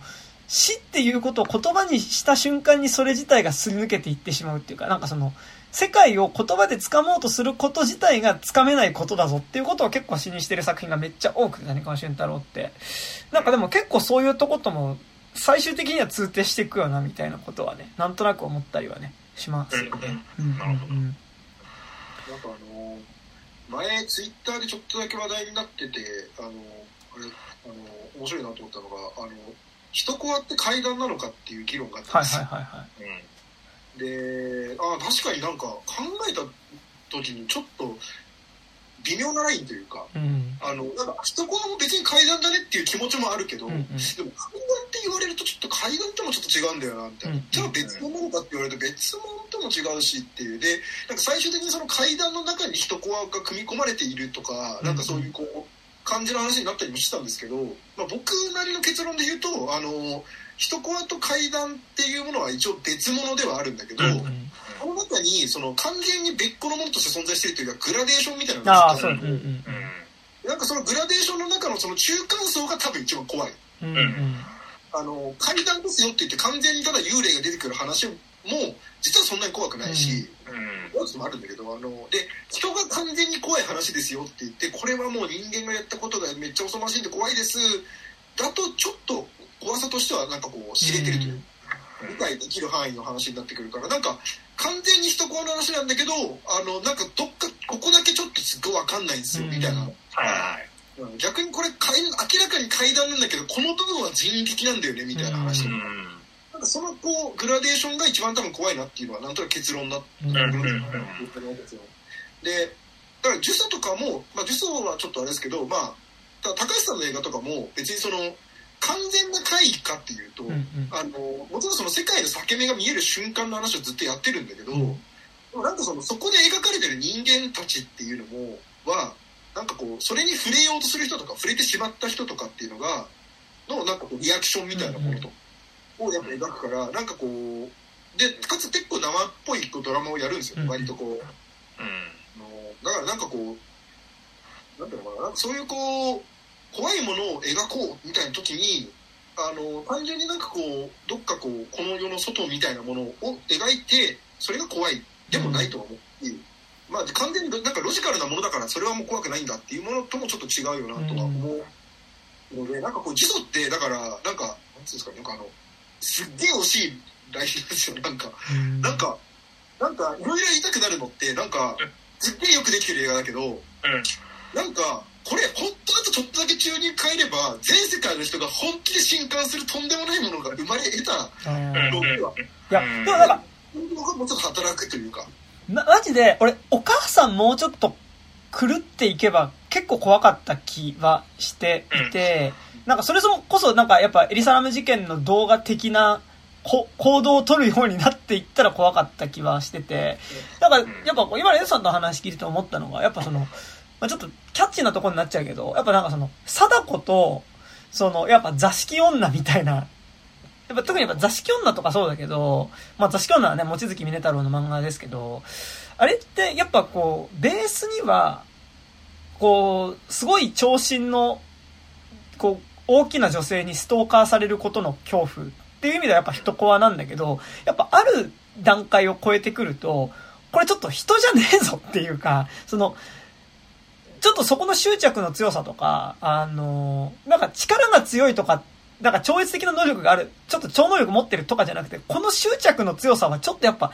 人じゃないぞっていう風になってきたところで座敷女って、いわゆる人コアからちょっとず抜けた怖さになってくベースってあると思うんですけど、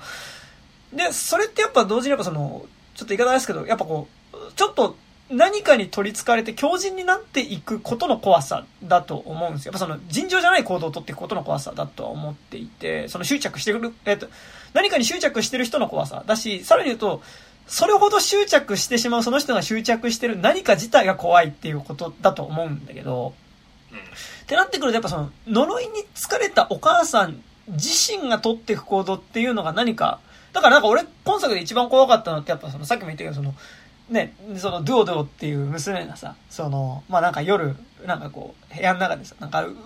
ちょっと天井に悪い奴がいるっつってさ、で、天井に悪い奴が来て、いて降りてきてくれないのっていう、おお母さん追い出してって言ってさ、えじゃあちょっとじゃあ、私、あ、今、ちょっと、あ、じゃあ悪い奴手掴んだから連れてくね、みたいな。いや、まだ掴めてないから、もっと手伸ばして、手伸ばして、っつって。で、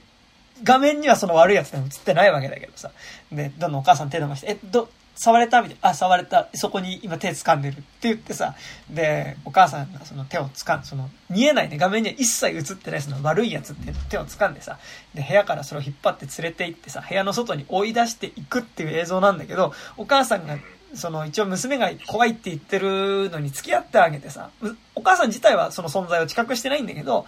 あの、悪い奴の手を掴んで、あ、じゃあ今家の外に持ってったよって言って玄関に持ってくんだけど、その途中にあるリビングで娘が立ち止まって天井の方を見て、あ、だからそこでちょっと早く出てってよっていうことを言ってると。娘にはだからその、それがまだ部屋の天井のところに残ってるっていうのが見えるっていうのがさ、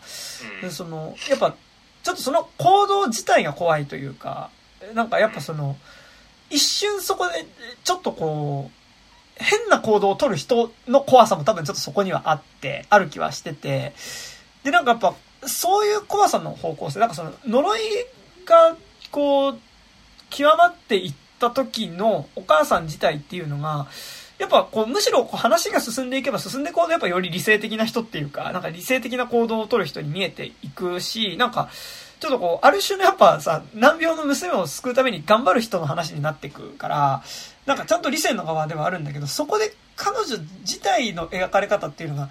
のと動き方とか取る行動っていうのが、こっちが共感できないものとして描かれたら、多分一気に怖いものになった気はするんだけど、でもそうすると、やっぱりこの映画自体が、えっと、多分多くの人が見やすいように、多分ベースにつけている、その母親の娘を思う気持ちっていうベースの、やっぱ道徳的な話っていうところからやっぱ外れていってはしまうから、なんかそれは多分、え、こう、失敗して選ばなかった方向ではなくて、多分やっぱ意図して選ばなかった方向なんだろうなっていうのはすごい思う部分ではあるよね。なんか、で、そのことによってこの作品って、なんかやっぱより実は多くの人に見られてる気はするし、そうそうそうそう。あでもなんか今思ったのがさそのお母さんが狂ってくパターンで唯一可能だなと思うのはあのこの一応さ映画ってお母さんが作ってるっていう体になってるじゃん。はいはいはいはい。じゃなくてあのあっちのあのい育てのお父さんのがああ、の視点であの最初はそのお母さんがその子供をあの救いたいっていうところでだけどお母さんもどんどんすあの狂ってっちゃってじゃあすそれを救うためにあの俺がこの映画を作んなきゃうんみたいな、だったらなんかそれも可能だったのかなとかは思いつつ。確かにね。うんなんか、そうね、確かに。その、と、と、その映像を撮ってる人と、その、怪現象に巻き込まれてる人を分けることによって、うんね、やっぱ理性の側からやっぱりちょっとこう尋常じゃない側に行っちゃう人を見せるっていうのはね、確かにね、できるね。確かに。この映画ってさ最初のあの観覧車の画像とかお母さんが編集で入れてる体じゃん。うんうん。うん。だけどさ最後さそのお母さんがさ顔面ぶち 何打ちつけまくって死ぬとこが描かれてるからさ、うん。途中まで編集したやつを誰かがあの完成させてあげたみたいなさ バトルロワイヤル2みたいななんか捉え方がしてるってことでしょ、だってだってさ冷静に考えたらさあの本人にさ精神科のさあのカウンスあの面談の様子映像提供しねえだろっていう。あ冷静に考えたら。あまあねそんなこと言ったらもうあの全映像結構その結構ね。病院のねあのリプレイとかないみたいなね。いや、だしさ、え、これ今、あの、あれだよね、あの、ドライブレコーダー、ズームしたよね、みたいなこととかさ、そうね。あるから、うなんかそれ、いわ。ば、ファンドフッテージとか POV みたいなこと、まあ、ファンドフッテージであることは結構、実はその徹底されてはいないんだよ。うんうん。てかうんあのねラスラストで頭打ち抜けるあの打ちあの打ちつけるくだりはいはいはい。に関してはあれ入れちゃうんだとは思ってて、うんうんうん。やっぱあのいや編集者が何者なのか問題っていうのは、うんそう今うん。そのねまあ、ビジットいやビジットはやっぱ完璧ですよね。ああ、そうね。うん。うん。ビジットやってるがその洗礼としてある以上そのいやこの映像を誰が編集してるんですかは結構重要な問題だと思うんですけど、うん。そのこの映像をお母さんが編集してるんだよって言うんであればお母さんがなあのどうなったのかとかそのお母さんがその編集した後どうなったのかみたいなのは、お母さん自身は語りようがないはずだと思うんですけど、なんかそのあれ頭打ちつけるっていうのはもうその映画っていうかその劇映画のオチとしてはそれはそうなるかもしれないけど、あれ入れちゃう以上はあのえじゃあその後編集して、えー、とこれはじゃあどっから誰がどういうふうにこう公開した映像なんですか？うんみたいな話やったのに、あのでお母さんが編集した映像っていう体だけでも守れてたら、うんうんもうちょっとおとなしいものにはなる。そううん。かるうん。じゃあしかもさうん。その直後にさ割とさケビン・コー・フィルムって出てくるからさ、お前かっ何あのそうあの演劇とかが終わった瞬間にさ、なんか今まですげえシリアスな話とかやってたのにさ、全キャストみんな出てきて「はいどうもありがとうございました」でもなんかさやっぱうん。あの、ケケビン・コーフィルムのくだり結構むずいよね。なんかそのさ、本、本質的に、ちゃんとこの作品を呪物として完成させるのであればさ、やっぱエンドロールってついちゃう。なんか、ついちゃいけないから、なんか付け方としてさ、ちょっと分けるとかさ、なんかその、それかそれかケビン・コーが出てくるかあ、そうね。ケビンコーケビンコーですそうそうそうそうさ怖すぎみたいな。そうそういやだから そういう意味で言うとあの白石浩二のビデオ作品のさ「パラノーマルフェノミナン」とかもさ、はいはいはい。映画作家の白石浩二ですからね今回は皆さんに、あのーなんかこう呪われた呪われたっていうかなんか問題のある映像をお見せしますっつってなんか見せた後に「いかがでしたか?」って言ってあのここの映像に映ってるお二人は亡くなったそうですって白石監督が急に合唱するっていうくだりがあったりするんだけど 最高なんだけどその感じ結構やってほしかった。いや、でもさ、うそれじゃないにしてもさ、その、ケビン監督のもとに、ある映像が、うん。その、届けられて、こうやっちゃうと本当にやった呪いのビデオ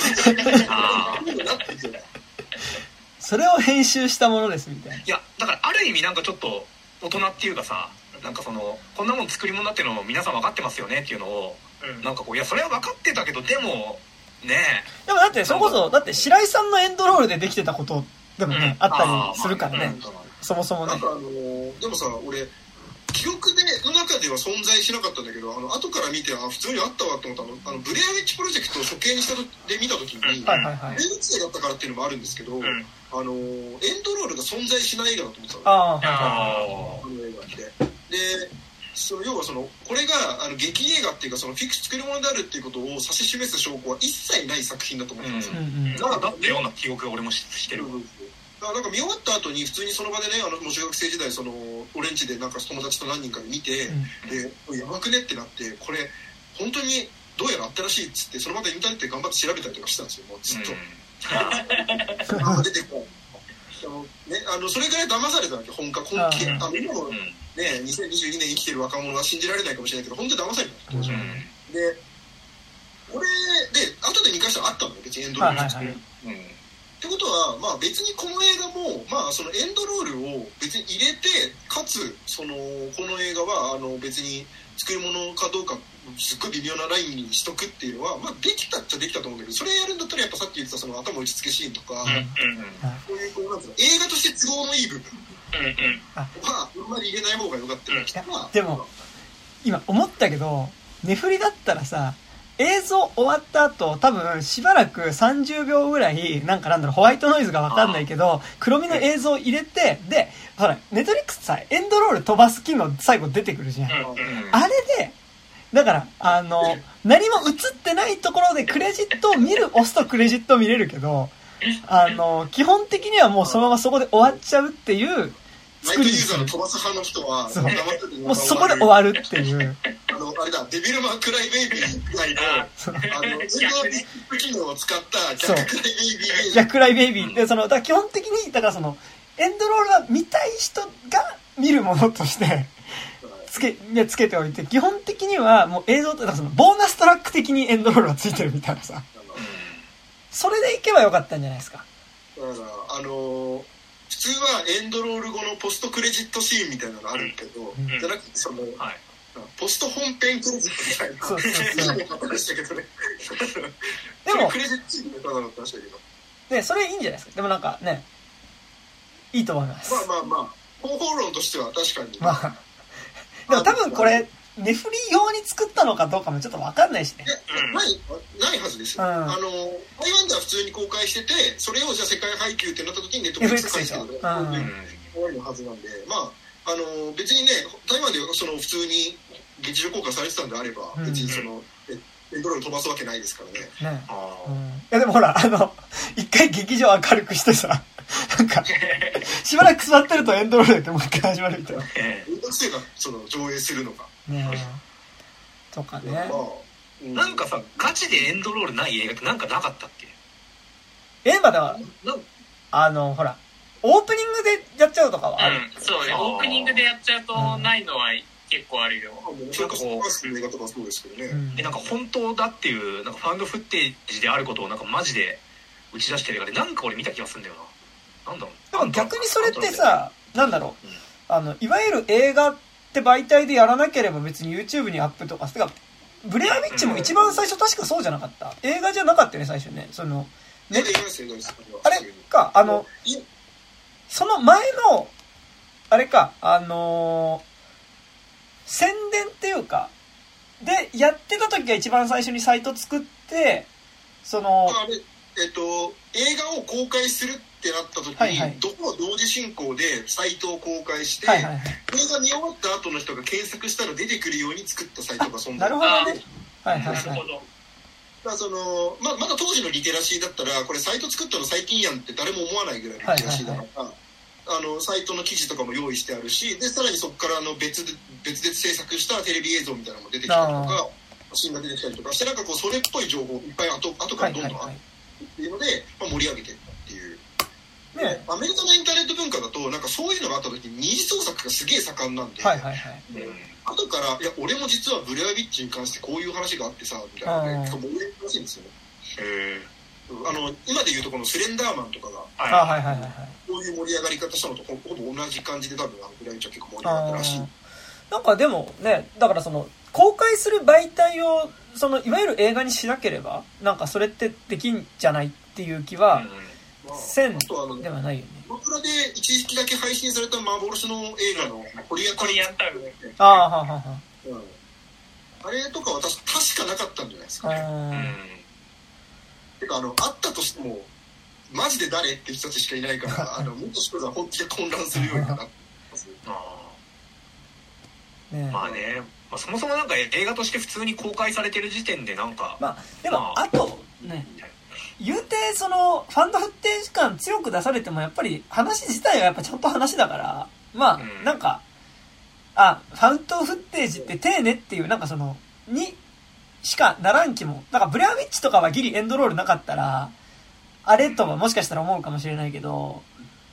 なんかね、割とこう、すごいちゃんと編集されてるしさ、なんかなんならなんだろう、あの、なんだっけ、あの、PO、ファンドフッテージっていう体のアキラ、なんだっけ、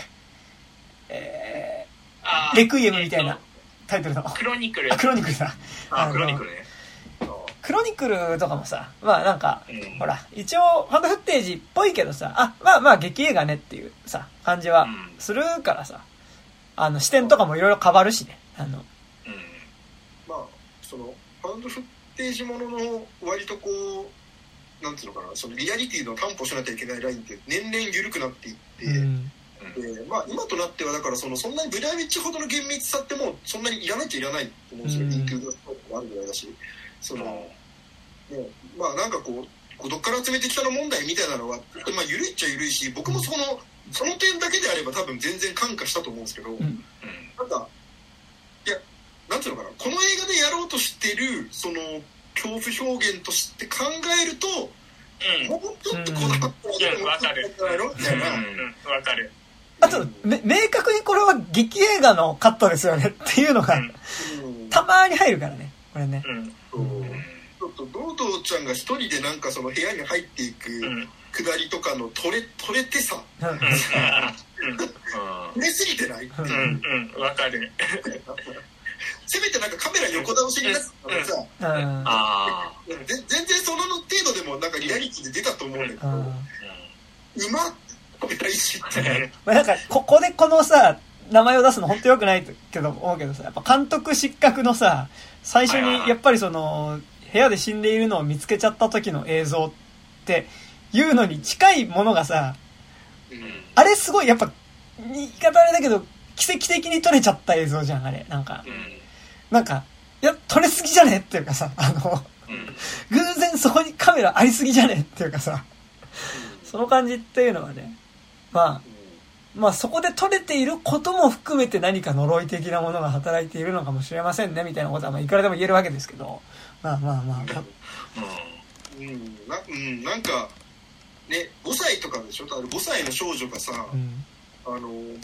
やってますよっていうのがさなんかもうなんだろうな。5歳だからねうん。そんなに無理じゃないっていうのがやっぱ、うん。あれがまだなんかこう78歳ぐらいの女の子ですよみたいな体だったらなんかもうちょっとさなんかあなんかもう乗り移られちゃってるっていうかその、うん。悪魔に取り入れられてる側の子として見れたりするかもしれないけど、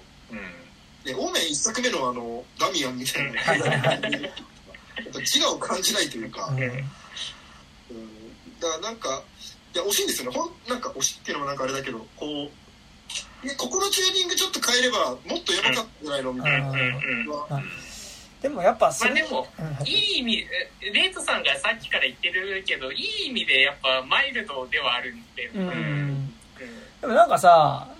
ちょっとやっぱ、ドゥオドゥオをちょっとやばくするか、お母さんをやばくする方向にすれば、多分、もうちょっとから怖くなったと思うんだけど、うん。でもなんかやっぱそれこそさ、エクソシストみたいなことはさ、ドゥオドゥオちゃんにはさ、多分、したくない作品じゃん、この映画って多分。うんだし、なんかなんだろう、やっぱコクソンの取り憑かれた女の子とかもさ、結構、なんか、その、犬みたいに飯、獣みたいに飯食うとかさ、あの、やっぱちょっとこう存在自体、悪魔に取り憑かれ、呪われたことによって存在自体が悪魔みたいになってくっていうのがさ、やっぱあったと思うんだけど、やっぱこう、それはしていない？なんかやっぱこう、っていうのはあったなっていうのとあとすっげえ全然関係ないけど、なんか、あ、なんか難病者っていう手で呪いってできるのかもなってすごい思ったの、この作を見ててなんか。震える人みたいなことですけど、いや、なんか触れる人が書きかびしてる人結構いたよねうんああ、でもほら、触れる人はやっぱさ、あのーね、あの、コクソンとかにもやっぱり通じる。でも、どっちかっていうとコクソンとかに近いよね、触れる人ってねう、んなんか。私多分あれやっぱエクソシスト的な磁場の作品は、だとは思うしさ、なんか触れる人ってさ。まあ震える人はやらなかったバージョンだと呪詛になるうん。う。ん。そうですよね。いや、こ、でこ、こうやるんだ時にまたあの子出るんでしょ、うん。ああ成長して出るのかなみたいな。まあ成長するでしょうね。そりゃだって成長止めるわけにいかないもんいや、それで成長しないで出てきたらそれが一番の呪いだよ。あいや、荒地味みたいな感じで、これ変わんないな、この子って言って、みんなこう、その子の成長を見守るシリーズになったりうんねっていうねでもなんかだからそっちの方向ね自体はできたけどやっぱ本当にそっちじゃないんだなっていうかさやっぱりこうやっぱホホラーではあるけどやっぱ前提としてのやっぱりこうなんかこう親子自体は苦しめたくないっていうかさなんかそこを悪魔っぽくしたくはないっていうのはなんか多分やっぱこう多分監督の中で引いてるボーダーとしては絶対あったとは思うしねなんかねうんそこの部分はね。いや、なんかそれで言うと、やっぱ今月末にある、やっぱ女神の継承は、まあ予告の時点で取り憑かれた女の人自体がめちゃくちゃサタニックな感じになってるので、なんか多分そっちの方がそういう意味での怖さはあるかなって感じはめっちゃしますよね、なんかね。ちもまたファウンドフッテージですもんね。ねあ、そういやなんだ。でも、やっぱ、いやでも、女神の継承の予告の最、予告編の最後で出てくる多分監視カメラ映像みたいなのに、その何か得体の知らないものが映ってる映像はマジで怖い。なんか、なんか一瞬階段の裏みたいなところがなんか出てきてるっぽいみたいな映り方なんだけど、やりの中からね、なんかヌッと出てくるみたいな。えーあれは超、超怖いですね。すごい楽しみですけど。うんまだ見てない映像、うん。うですね。いいな俺公開日コロナでまだ行けないんだよねああ。あ羨ましいですよコロナの、コロナの継承ですからね。されてますからね。コロナのうんみみんなが公開日かどうかが、まあ、あの、まあでもしばらくやってるでしょ、多分。まあまあまあ、多分なんか最近なんか本当にこう公開したした作品した作品全部こう、まあ、評判高いのもあるけどこうヒットしてうん。結構ねずっとやだってる国費もさ2週間限定とか言ってたからさ俺そ急いで見に行ったのにさなんかうん。今武蔵野館 なんなら1日3回のペースでさあの全然公開ね時間拡大してやってるから。うん。だし、あのー結構あの X とかもそうでしたけど。あーなんか X ねどの作品もなんかこう一瞬しかやらないよみたいなこと言っておきながら割とずっとやってるねみたいな、うん。あのうんまあまあいい流れではあるんですよ。なんか多分そのホラーが立て続けに面白いホラーがバーって公開されてることによってなんかこうみんなのホラー熱がちょっと上がってるうんうんう。ん状態なんだろうなっていうのは X も良かったっすよ。すごいあのそうなんだ。うん。いや結構面白かったですよ。あのタイウエストうん。タイウエストなのにタイウエストなのに。あんまねええええ24味は全然感じなかったけど。あのうん。面白かったっすよ。すごい。えサクラメントはじゃあなんであんなつまんなかったの？サクラメント。サクラメントの体調の問題でなんか今見直したら面白いかあもしれない。でもサクラメントそれこそ今見たらさうん。ねいやカルト教だもの。あね。いやまあなんかでも X の場合はなんかもうちょっとなんていうかそもそもすごいシンプルなことをに、うん。あの今まであんまりやってなかったようなことをいワンポイント加えましたみたいな構造だったりするんで、まあなんていうんだろう。あの失敗しづらい題材っていうか、うん。あとなんかねわわかりなんかやっぱそのやっぱ老いることっていうのをやっぱ割と普遍的なテーマ題材にしてるからうん。なんか話自体単純だけどやっぱりそこで映ってるものにやっぱ何かしらのもうちょっと大きなテーマっていうのを見出しやすいしやっぱその中にそのやっぱ世代的な価値観の違いなんかそのみたいなものも結構なんとなく垣間見える感じでなんかねうん。あの、面白かったですよ。ちょっと、あの、でもなんかさ、劇場結構さ、あの、まあ、平日の昼間に見たからってなると思うんだけどさ、なんか結構、おじいちゃんが怖いみたいな、おじいちゃんおばあちゃんが怖いみたいな映画なんだけどさ、うん。劇場結構おじいちゃんおばあちゃんばっかりでさ、めちゃくちゃ怖かったですけどね。共感してるんじゃないですか、うん。確かに老いるのって怖えんだよなって思いら見てくる、わ、若い奴らはなんか、ちょっと、なんか若いってだけで調子乗ってんな、みたいなさ、あそう。そうそう。割とじゃあ老人フォビア系のやつなの？まあてか、まあ、老人側が若さに対して、しね、死ぬほど嫉妬して、へえまあ、ゆえにあのもう殺しに来るみたいな話、なるほど。で、なんかね、あの、あれですよ、あの、ちゃんと怖い版の大林信彦ハウスみたいな感じですよ。あうん。まああなんか無事あのコロナがもし治ったら見に来ます、面白いと思います。まああの舞台設定がねあの1979年っていううん舞台設定、なんかこうその辺もこう結構聞いてて。うん。あのエブリバディ・ウォンツ・サムと同じ年だ。そうあのそうですね。あの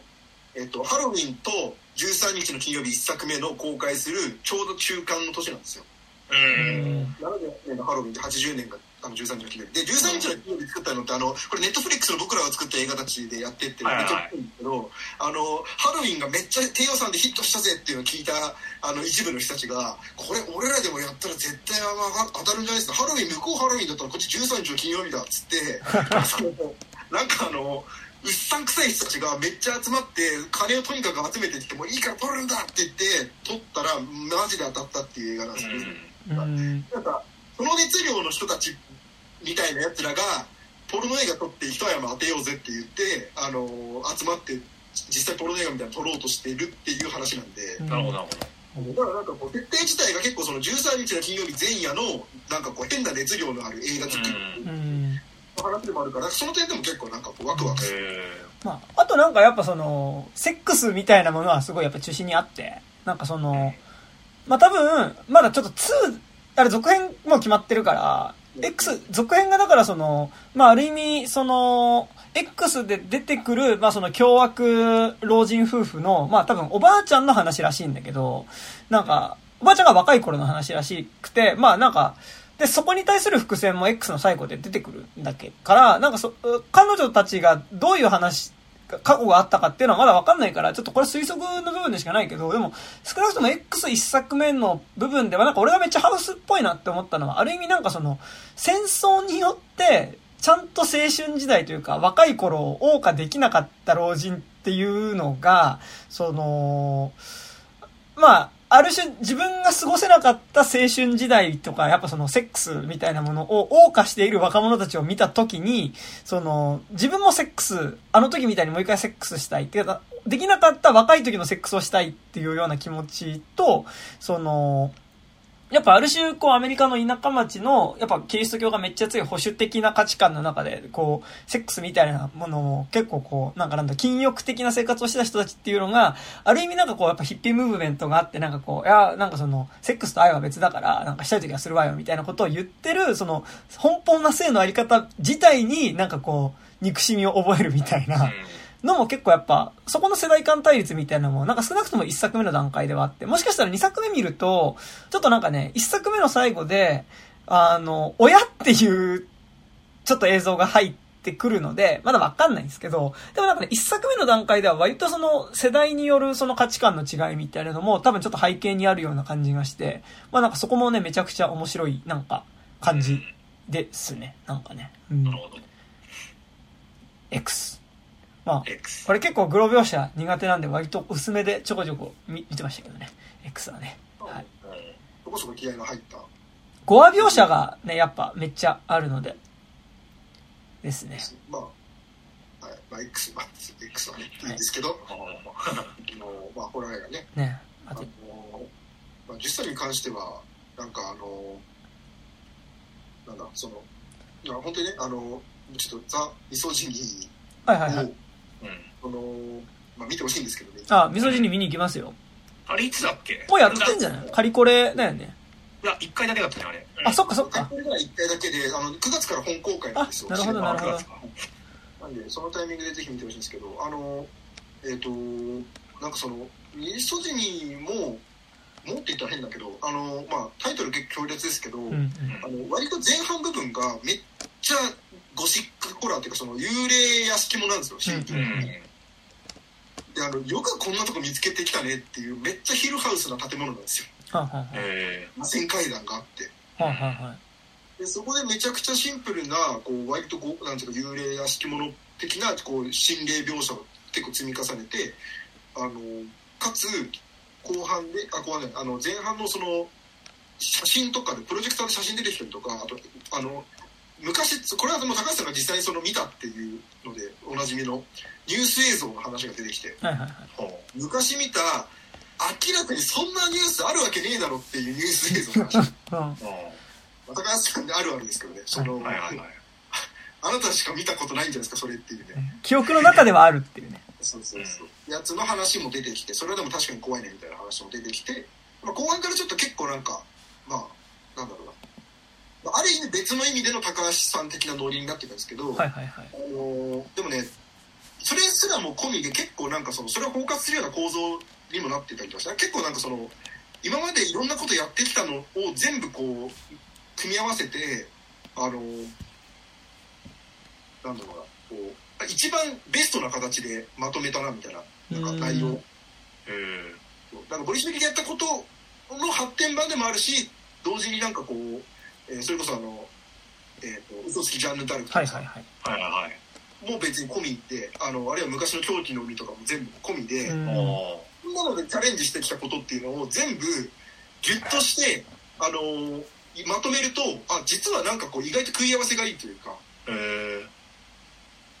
う。んなんか結構まあ人によってはなんかこう結局何これってなる人もまあいるとは思うけど、んなんか割とこう高橋さんの映画普通にこう見てきた人からするとなんてその高橋宏最新作としてこんなふさわしい映画あるかっていううん。内容で、はいこれはまあ普通にただシンプルにザービス人の宣伝をあの、今して。るなるほどなるほど。まあ、見に行きますよ、普通に。うん。ね。でちょっと、ジュソの話戻っていいですか？あはい。なんかすげえどうでもいいんだけど、なんかあの、一瞬さ、あの、食べようと思ったステーキ肉が動いちゃうっていう描写あったじゃないですか。なんか、俺、あそこすごいなんか可愛いなと思って。なんかあの、ステーキ肉が。ななんなんかあったよね肉が襲ってくるみたいな映え、それ、それこそハウスとかじゃない？画あなんか、なんかあのパラノーマルアクティビティのあの日本版かなんかで似たような描写あったような気がするけどなんかあのあのさあの手のやつあるじゃん。なんかその別に肉に限らなくていいけどさ、はいはいはい。なんかそのものがなんかちょっとこうククって動くみたいな、はいはい。多分なんかそのピアノ線とかでこうククってやる、あうん。怖かったら試してないですよね、いや、なんかさ、しかもちょっとこうさ、なんか生肉っていうところでさ、なんとなくなんかなんだろう、ちょっとこう、なめくじ的な感じの可愛さっていうかさ、あキャラっぽいよねそう、なんかちょっとお肉ちゃんみたいな感じで、あ、なんかちょっと可愛いなって、俺は思いました。あとなんかそれで言うとさ、はいはい。なんか虫もさなんかあのー芋虫ちゃんじゃないですか、はいはいとはなんかそこまでキモくはないなっていうの。が そうなんかうウジ虫とかだともっとキーってなるじゃん。だけどなんか芋虫ちゃんだからさまあまあ なんか粘っこくないからい。さ。うんうん。うん。なんかそこまでなんかそこもなんかい意外とマイマイルドなチューニングになってたなっていうのはね、まあり基本嫌なんだよ。嫌なんだけどうん。100嫌じゃないみたいな。うん。かあれでもウミムシだとさあの死体の上にこう見てるイメージがあったうんうん。んですよウミムシだから葉っぱ食ってただけなんだそうそうそうそうそうそうそうまあなんか、なんとなくちょっと毒あるのかなみたいな感じよね。なんとなく。本当にないでしょう？あの芋虫には。うんいや、そう、わからないでしょ。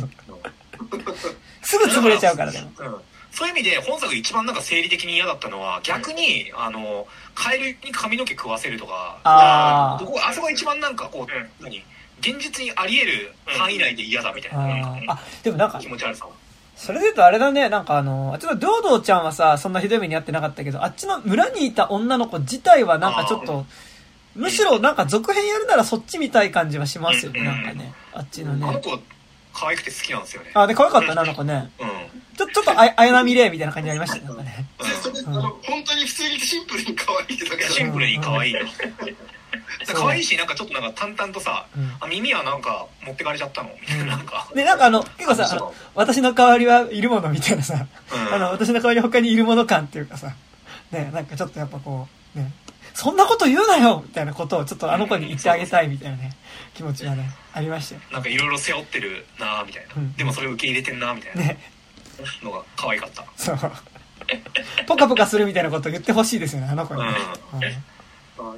死んじゃ死んじゃったんだっけ？死ん死んではないか。耳切り取られた。死ん、殺されたでしょ、お母さんに。殺されてないのか。耳切られただけか。耳切られた。んだったっけか。うん。まあ別に生きてるんじゃないですかねどのちゃん生きてるんだったら別に生きてるでしょ。うん。うん。まあ確かに。もしかしたら続編、ねね、その二人の話になるかもしれないですよね。あうん。あシスターフット映画になるシスターフット映画で、うん。いやなんかなられてもって感じもしますけど。う ん呪詛でも何でもないですもんねまあでもさ、その、呪詛がお母さんと娘の話っていう結構なんか話の中心自体はそういう普遍的、普遍的ではなんかなんだろう、感情移入しやすいそういうあれだとしたらさ、別に女の子同士の友情2でやるみたいなことは全然ありそうな気もしますけどね、なんかね。中うん。いや、なんかだから、次普通の映画方向で行くのか、だからいわゆる、なんかその、やっぱジョンの呪いの家じゃないけど、なんかその、運母とはみたいな呪いの方に話自体が膨らんでいくのかで結構やっぱ違うよね、なんかね。うんそのファウンドフッテージものの続編って現状そのレックかパラノマルアクティビティぐらいしかない、まあ、グレーブエンカウンターズあるけどそうね。そのなんつうのあこのスタイルでその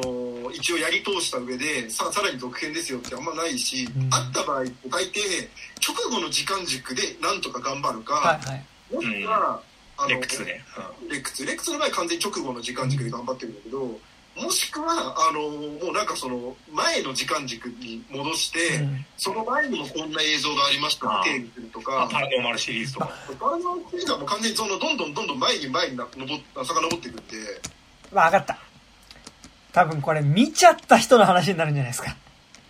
いやでもそれあやると俺らってことじゃあ、じゃあ、ジュソ1本目を見た人、だからリ、リング2みたいなことですよ。だから要は、もう。それもうあのムカデ人間ついてなああ俺もジュソやるんだっつって。俺にジュソを作りますってい言っや。て女の子さらってきてもう耳をこうやって。いやでもさ割とそれアプローチ正しいっていうか別に怖くはなくなると思うけどさ俺まだその4は見てない4劇場版見てないんだけどあの心霊玉手箱の最終作とかさなんかさもう何あのホラー突き詰めていくとさなんか結局エモくなるみたいな問題ってあると思ってうんなんかこうみんなでなんかこのファンたちが集まってこうなんかあのこの呪いにみんなで立ち向かっていくんだみたいななんかファンダム映画になるみたいなさまあ、でもあるいはあと、普通にあの映像自体を配信じゃなくて、物で生で見ちゃった人がやっぱりその呪いからどうとか解くかみたいなので、やってくみたいな、そのやっぱリング2みたいなさ、その呪いのビデオを見ちゃったっていう方、方でっていうのも、まあ別にね、できなくはね。まあれああれがうん。あ、で、それで、この現実世界舞台にしてるって話なんだったらさ、あのー普通にネットフリックスで、うんジュソ見た人か、だから主人公やに、だから、わかったわかったた。2、多分、ネットフリックスに売りに行くのがラストなんだよ、多分。あの、映像見つけちゃって、え、あこれまでどうすればいいんだっていうの最終的に、その、いかに、そのネットフリックスの人に、その映像を買わせるかの話。あえ、営業の話。そういうのこれやばいっすよ俺はそうです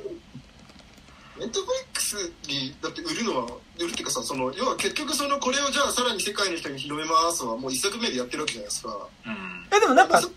あれ、どっか配信するみたいなのやってたっけ？最後どうなってた？あれ。映像で自体は。だ。からあの映像この映像をだからあなたにあなたに見せますよだから。はいはいはい。で、ほらその、そのあなたがさ、ほら、なんかまださ、あの、知り合いに配ってた程度ぐらいだったんだよ。あそうね。で、それで見ちゃって、うん、どうしようってなって、もっと多くの人に見せなきゃっていう時に、どうしようみたいな、あ、ネットフリックスだみたいな感じで、ネットリックスに、結果でしかないからもうその結果知っちゃってる我々からしてみたら別にそのそそこ自体は別にあんま驚きがないそれが一作目になるんじゃないですか？そうそう。で、ネットフリックスに売りに行く途中で、なんかこう、こう、なんか呪いも進行しちゃってどうしようみたいな。で、なんかい、やだからあるあるいはあれですよあの「中音呪いの家」とか「あのムカデ人間2」とちょっと近いけどまあ一作目は完全なフィクションでしたとはいはいはい。完全なフィクションだったんだけどじゃあなんかその一作一作目の呪詛にも出てきた通り本当の事件があると この本当の事件の映像がこれですでも、本当の事件あるからね、これね。うん一応ね。まあ、どの程度本当なのかわかんないけど。どんどんこう前提を覆してなんかっていうのが作ったやつなんですけどそれの元がこれみたいななんか、うん まあでも、あと、まあ、わわかりやすいのは、その別視点とかね。なんか、まあ別にあー僕あのできればやってほしいのはあのブレアウィッチ2が完全に大失敗した手法なんですけど、うん。あの2作目は再現映像にするっていう手法で。あ1 作目はあの事件の映像実際ですよ。でもその2作目でそんな映像何本もあるわけないからあの多分作り手も考えてたんですよね一生懸命考えた結果これ2作目は実際に起こった出来事はこれですっていうのの再現映像ってことにすれば無限に作れんじゃねって思って あのめっちゃ台無しになったっていう2があるんですけどあのやるんだったらちょっとその方向性ちょっとチャレンジしてほしい気持ちもありますあるいはジュスを見た、またバカな YouTuber がもう一回あの村行っちゃうみたいな。次の YouTuber がね。まあね廃村になった村もう一回行くみたいなのはあり得るとは思うでも、あそこの村人自体は、全滅したわけではないでしょ、別に多分。まあわかんないけどね。いるでしょどうなん。だろうねまあそこら辺を掘り下げれなくはないのか。あの人たちは。ね。うん。あの村がより大変なことになってたみたいになるのもちょっと見たいけどね。なんてことしてくれたんだみたいなうん。なんかちょっと荒れ果ててましたもんねなんか今言ったら、うん、あ。うん。あとまあ、あの、その信仰自体があの村だけでとどまっていたのかどうかみたいな話になってくるあ、そう。ね。もうちょっとその別の場所に行ったらまたさらにこうあるよとかもあるあかなと思いますあの、い結構その掘り下げがいがあるかなと思うのは、あの、あの地獄に通じる穴あ。はいはい。うんが、穴っていうか洞窟ね。はいはい。うんあれって多分2作目でもう一回行くのは、まあ行ってもいいと思うけど、はいはいなんかなんていうのそのメインにはなり得ないと思うんですよ。うんうん。うんだからあのーなんかこう別のあの穴的な場所か、その他の土地にもありましてっていう話には、まあ、できなくはないかなと。全部繋がってるみたいこ行ったら繋がってるみたいな。なんかなんかさあのあれですよ。江ノ島の洞窟と、はいなんかあの富士山の近くのなんか氷結の洞窟がつながってるという説もありますってなんかその両方の洞窟入ると書いてあるんだけど、あはいはい。ーそれ。あのつながってるの？みたいツイッターでこの間見てすごいこう興奮したあの文章あのでさ、あの新宿の地下にはあの海があるっていう。なえほなんかツイッターのねあの文章であのの飲んであお酒飲んでる席でなんかこんなそんなことを言ってる人がいましたっていう。う。あまあ陰謀論的なやつもなのかな、まあまあ半分ね。あの、うん。でもなんか見た人もいるとかっていうなんかその例えば地下を降りてた時にそこにはちゃんと海があってっていうのがなんか右に信じられる嘘というか、あー。うん。あ、あのね。よ吉田裕樹さんの書いた本でうん。あのあったのがなんだっけ新宿の北の方にあるなんか富山公園とか大久保とかの地下には巨大なマーケットがあるみたいな。ああ、で、それ結構トウモロコシの回でね、言ってましたね、うん。一時期ね。でもあれだね、新宿の下には海にある、があるって中なんか夜空はいつでも最高密度の青色だみたいなさ、なんかちょっとこう、ポエ、ポエティックな感じがしますよ。なんかあの、あね、新宿の、ね、下には海があるみたいなさ、なんかいやなんかポエティックでもあるし同時になんかちょっとこうなんか怖いなっていうかさ、うん。なんか冷静に考えたらなんかなんつうの絶対ないとは言えないなんか想像力が働く、あなんか設定だったんでなんかそれ的な感じで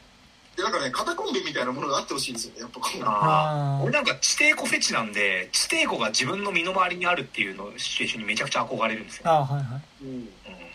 でもなんか、それでね、ちょっとこうなんか、めっちゃまがまがしいセンターオブジアースみたいになってくみたいなね。あいいっすね。いいっすね。そういうの見まがまがしいセンターオブジャース。ね。あれもまがまがしいけどね割と。しかもみんな顔がないやつだけいっぱいいるみたいな。そういう。あああののあのなんか、ね、仏像の。顔のないい、顔のない大仏の。あの。顔のさなんかあの穴の穴っていうのはさあれ何？頂上的なものなの？それとも実際にああいう風にグロい感じで作られてましたよってことなの？でもなんか、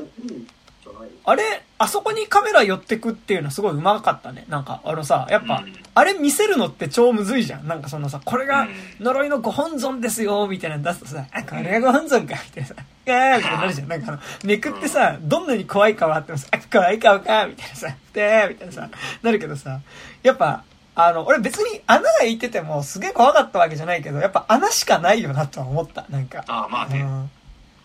そう。グロい虚無があるっていうのはやっぱ一番怖いよねみたいな、うんねえ。なんか、あそこになんか般若の顔みたいになってもさ、あ怒ってるみたいなさ、めっちゃ怒ってるみたいなさ、そういう気持ちにしかね、ならないので、やっぱ穴っていうのはすごい良かったですね。そうねあれなんかさあの伊藤潤二のさあのあれですよ、渦巻き？そう渦巻きのさ、うんなんか第2章だか3章ぐらいのあの女の子の顔の中に巨大な空洞が出ていってきてその中に全て顔がうん。吸い込まれていくのをちょっと思い出したりして、はいはいはいあー。まあね、まあ、怖い想像力ではありましたね。うん。うんだからそのその意味でなんていうのなんかそのそこら辺に関してはさ一個も間違ってないと思うんですよね。そのうん。なんつうのあこれやっちゃったかこれやっちゃったらもう台無しなんだよな怖くなくなるよっていうことは一一切してないっていう。うん。うんねでもなんかやっぱ、あそこの穴の中って、まあ見せなきゃいけなかったんだろうけど、やっぱ、あそこ見せないって方向はなかったんかな、みたいなことっていうかさ、なんか、あそこの穴の中こそ多分あの映画における多分さ、その、リングの呪いのビデオ的なものに多分さ、できたものというかさ、なんかやっぱその鏡がいくつも並んでたりとか、なんかあらぬ方向を指してる、なんか坊主頭のなんか石像が置いてあるとかって、なんかさ、ちょっと、やっぱ理解の範範囲内になってくるというかさ、なんか、まあまあまあね、うん。いや理解の範囲内なんだけどなんかやっぱすげえまがまがしく作られたじゃんあの仏像とかも。なんか荒い木彫りの感じみたいな、はいはい。木彫り石彫りか。うん。うんねあとなんかさ最後さあのあの洞窟の中のさなんか仕掛けを全部発動していくのがさちょっとなんかゼルダっぽくてめちゃくちゃ良かった歯が乗ってます歯が乗ってます歯が乗ってないなんかコースターみたいなところに横に歯が置いてあるから置きますみたいなあそこ完全になんかテレレレレレレレンみたいなさなんか俺の中に流れてまあ、俺はもうちゃんちゃらっちゃなんでしたからね、もうね。いや、そうそう、だからさ、インディ・ジョーンズだよねネットフリックスで今配信してるやつでさ、地下に潜む怪人っていう映画あるんですよ。はいはいこれあの、フランス映画かな、多分うんあの、あって、これはなんかあの、フランスの地下に、まあ、パリの地下ですよ。はいはい。にあるそのカタコンベが、はいうんあのーの中には、なんかあの財宝みたいなのがあるっていうのがあって、で、あのーそれを探るために、なんか、あの、い一覧みたいなのを作って、はいはいみんなでその見てて、POV 作品なんですけど、はいはい。で途中までなんかそのカタコンベのねなんかなんかを歩いていくからあなんか地下の迷宮みたいなところ歩いていくかあ怖いだろうなと思うんだけどあのマジでどんどんインディ・ジョーンズになっていくんですよ。あここにあるこの石をここにはめたらこのドアが開きますみたいなのを永遠にやり続けるんですよ。であのもう後半からあのそのかそのカタコンベの中の奥にあった財宝の魔力でなんかあの何かが発動してとかだからもう完全に本当にインディ・ジョーンズになってくるんでなんかあのこの手のそのなんていうの魔術みたいなものに触れ魔に触れる系みたいなのって、やりすぎるとどんどんインディ・ジョーンズに接近していくっていうのが 割と発見ではあったんでなんかあのなんか多分あれもやりすぎると結構どんどんインディ・ジョーンズ味が増すと思うんで、あ。ね。うんちょっとだんだん、うんちょっとこう、ハリソン・フォードが憑依してきてしまう感じというかね。やっぱりちょっと、あのテーマ曲がね、流れてきてしまう感じがありますよね。うん。まああのえでもそうよね。レイダーズだもんね最後。見るなっていう。さそうね、そうね。ちゃんとさ目隠ししながら開けてたのになんで死んじゃったのって思うんだけど。うん。まあ、そこら辺はなんかその神の理不尽さなんじゃないですか。うん。まあそこだけ理不尽にいられても。えでも、あそこはやっぱ多分、インディ・ジョーンズ博士が行くと多分ちゃんと正しい手順で、あ多分大丈夫なんだよ。あえレイダースの時なんてさちゃんと目つぶってるだけで大丈夫だったのにね。なんか目隠しせっかくしたのにさダメなんかいっていうやっぱなんかでも、その前にその前に近畿おかしすぎ問題っていうのまあがあるまあまあまあ。ま、ま、ま、やっぱち、チンコ書いたからじゃないわかんないけど。ああでもチンコ書いたのは男たちや。男でね。メガメガネのやつでしょ。うん。あいつの調子の乗り方本当になんか良くなかったよね。なんかもう、あの、あすごい。てかあのああいつのさなんかその髪型とかさファッションとかさ、なんか全部がさあの一番その YouTube にあ。調子するやつがあなんか説得力のあるビジュアルでなんかすごい好きではありましたけで、なんかあの、あ、国籍関係ねえんだってか、国関係ねえんだって感じはすごいして、なんかあの、ど なんかね見ただけで一発でなんかちょっとあのあんまり良くないタイプの若者だっていうのが分かる感じが、ね。ね、良かったのは良かったんですけど、うん。ああいつと彼氏が親戚なんだっけ？なんかいとこかなんかあ、そうそうそう。え？うん。あ、か。で、そう、で、彼氏の方があそこのなんかカルト村の、ちょっと微妙にですね。孫か、なんか。孫っていうか、甥っ子とかなのかな？なんか、おじさんとか言ってたからね。親戚みたいなね。うん感じですよね。なんかさあのカルト村もさなんかまあ俺の本当の希望としてはなんかその表向きはあんなまがまがしくなくてもいいのかなってちょっと思ったりしたけどあなんかあのまたゼルダの話になっちゃいますけどゼルダの伝説時のオカリナのあのかかりこ村って村はすごいなんかその村自体はすごいのどかな村なんだけど実はその井戸の中にはなんか拷問器具とかなんかこうあったりとか闇の神殿っていうなんかかかりこ村の奥にある墓地のそのまた奥にある神殿とかにはなんかこう入られる闇の歴史がこうなんかこう実はそののどかな村の下に埋まってたっていうなんかうん。設定があるんですけど、なんかそういうぐらいでもよかったのかなみたいな、まあ。えなんかみんな結構いい人じゃんみたいな。でもなんか、そうね。まあ、鼻からさババアがすげえベタベタ触ってきたりとかさなんかもう、不穏の塊だしなんかあの、うん。なんか呪呪術をさしてる男たちの感じとかもさゴキブリコンビナートかよみたいな思ったけど。ああ、そうね。てか、それ坊主頭だからでしょ。坊主頭でそうそうそう星もいいって言ってるのとか？さなんかさ、あの、なんかなんだろう、普通の村の中にそういう宗教施設があるとかじゃなくてさ、なんか割と村全体が宗教施設っぽいっていうのはありましたよね。し、なんか、あの、ちょっとカジュアルに宗教施設の中で、ちょっとこう、動物の解体とかもやってるっぽいみたいなさ、あの、うんマガマガみたいなさ、マガマガシーみたいなさ、うんあの、ちょっと、ちょっと分散させましょうかみたいなさ、あのあ感じはね、ありましたよね、なんかね。うん。どうやって機能してんだこの村っていう感じ、ね。え。うん。ないわけじゃない。ーうん。なんかそこら辺をもって結構なんかトリックっぽいとかねそういうツッコミ。あー。でもなんかさ、ちょっとか、ああいう村出てくるために毎回トリックトリックいうのもさ、もうええわっていう気持ちはね、なんかちそれょっと。もわかります、ね。ミッドサマー見てトリック。一番言ってるの。ミッドサマー見てトリックトリックみたいなさ、なんか、ね、その、なんやねんみたいな。違うわって。まあでもまあまあありがとうではあるんだけどねある意味。うん。まあトリックが割とまあ見てたからっていうのはあるんですけど、うん。やっぱなんかまがまがしいものを、まあ、とりあえず見せてくれたらまずはありがとうとは言おうと俺は思ってるなあ、なるほどね。なんかあのーさ前半のあの部屋の中でいろいろ起こってるくだりとかの、あのーなんかこうなんていうのあもうそのいワンシーンたりとも安心させようとしないんだって感じはなんかそのなん後半になるにつれてそれがなんかまあいわゆるその山田君の言ってるそのサービス精神的な。ものだっていうふうに感じるようになる手前の部分ではあなんかそのなんつうのこう常識的なストーリーテリングをしようともしてない感じあうんうん。普通の映画だったらもうちょっと段階を踏みますよねっていうことがバンバン起こる感じっていうのが、なんか新しさだと最初感じたんですけど、うんなんかあの偉いもんでそのちゃんとした普通のホラー映画があの前半の方であんまりいろんなことを起こさないのってちゃんとそのそれ相応の理由があるというか。あフルスポットでしたらその最初のうちはその刺激でなんか気持ちいいってなるんだけど、なんかだんだんとその刺激に慣れてくるとあんまり何も感じなくなってくる感じみたいなのもあって、なんかまあ、うん、出し返しだなとはちょっと思いました。あ。まああとなんか多分、俺らが若干厄介なホラーファン寄りだからっていうのはまあ大いにあるだろうまあね。なんか俺今今日の感想全体通してなんかあのギルティとか見た時と全く同じようなこと言って めんどくせえ連中って自分らに思ってました。でもなんかさ、それとさ、結構なんかこの映画って実はちゃんとその幽霊みたいなものってそんなに見せてないじゃないですか。なんか一瞬、ドゥオドゥを引っ張っていく手が見えるみたいなのとかぐらいで、なんか基本的にずっと見せないまま進んでいくし、なんかその、多分一番それっぽいものは仏像だったりするけど、仏像も要は仏像だからさ。なんだけどさ、なんか、あの、一瞬死んだ霊媒師のばあさんがさ、一瞬グワーって近づいてくるところがさ、多分唯一ちゃんと映してたんだけどさ、なんか、え、ここでこの感じでそれやんのって感じがめっちゃあって、ねうん。なんかあの、霊媒師のババアが近づいてくるってさ、なんか、割となんかなんだろう、ちょっとすごいチープな感じだしさ、なんかなんだろう、あの、ちょっとあの、ババアどうでした？なんか、俺はちょっとなんか、え、いいなんか急になんか、あの、いや、安、安っぽく襲ってきたな、おいっていう感じがすごいしたんですけど、俺もあそこ完全にそういうことではない。ってめちゃくちゃ。なんかあのさ、ビッグ2とかもさ、あの、うん。あの安心モードでは見えるけど、うん。通あーはいはいはいはい。はいはいはい部屋。うんあれ怖いっすね。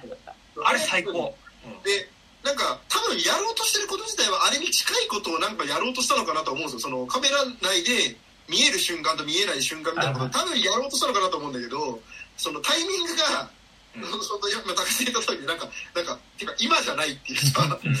あのーあれやるなら、あのー最後の洞窟とかでやるべきだと思うんですよね。あ私なんか、これから行ってはいけない場所に行ったのだ。でそこにはもうとかそのこの世の常識みたいなものが通用しないのだっていうモードにさせてほしいんだけど、うん。ん。なんか洞窟だとやっぱさなんかそのギミックの楽しさもあるわけじゃん、はいはいイコール怖さみたいになってるけど、あそこってなんか普通にさなんか恐怖演出なわけであって、うん。ババアが襲ってくるとこは。まあまあなんかあの、ん。普通のそのいわゆるそのファウンドフッテージホラーのよ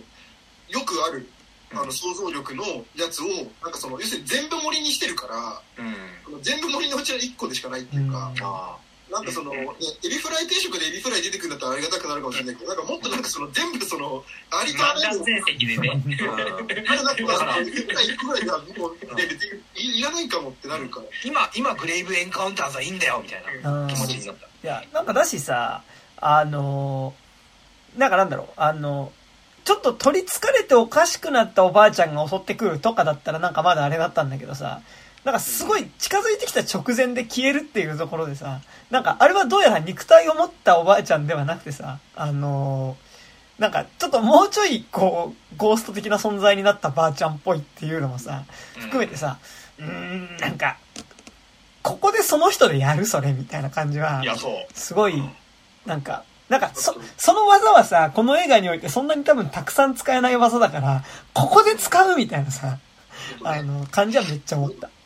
しかも、うんしかもさ、あの霊媒師の夫妻さ、完全とばっちりじゃないですか。うんあれかわいそうだったよかわいね。てかでもあの霊媒師の夫婦もさ、一週間飯食わせんなっつってさ、食わせちゃう可能性とか全然あるわけだからさ、もうちょっとお金もらってさ、一週間うちで監禁しますみたいな風にさ、した方が絶対良かったじゃん。あれ、そのさ、まあね絶対帰らせたらさ、ああなるなんてことはさ、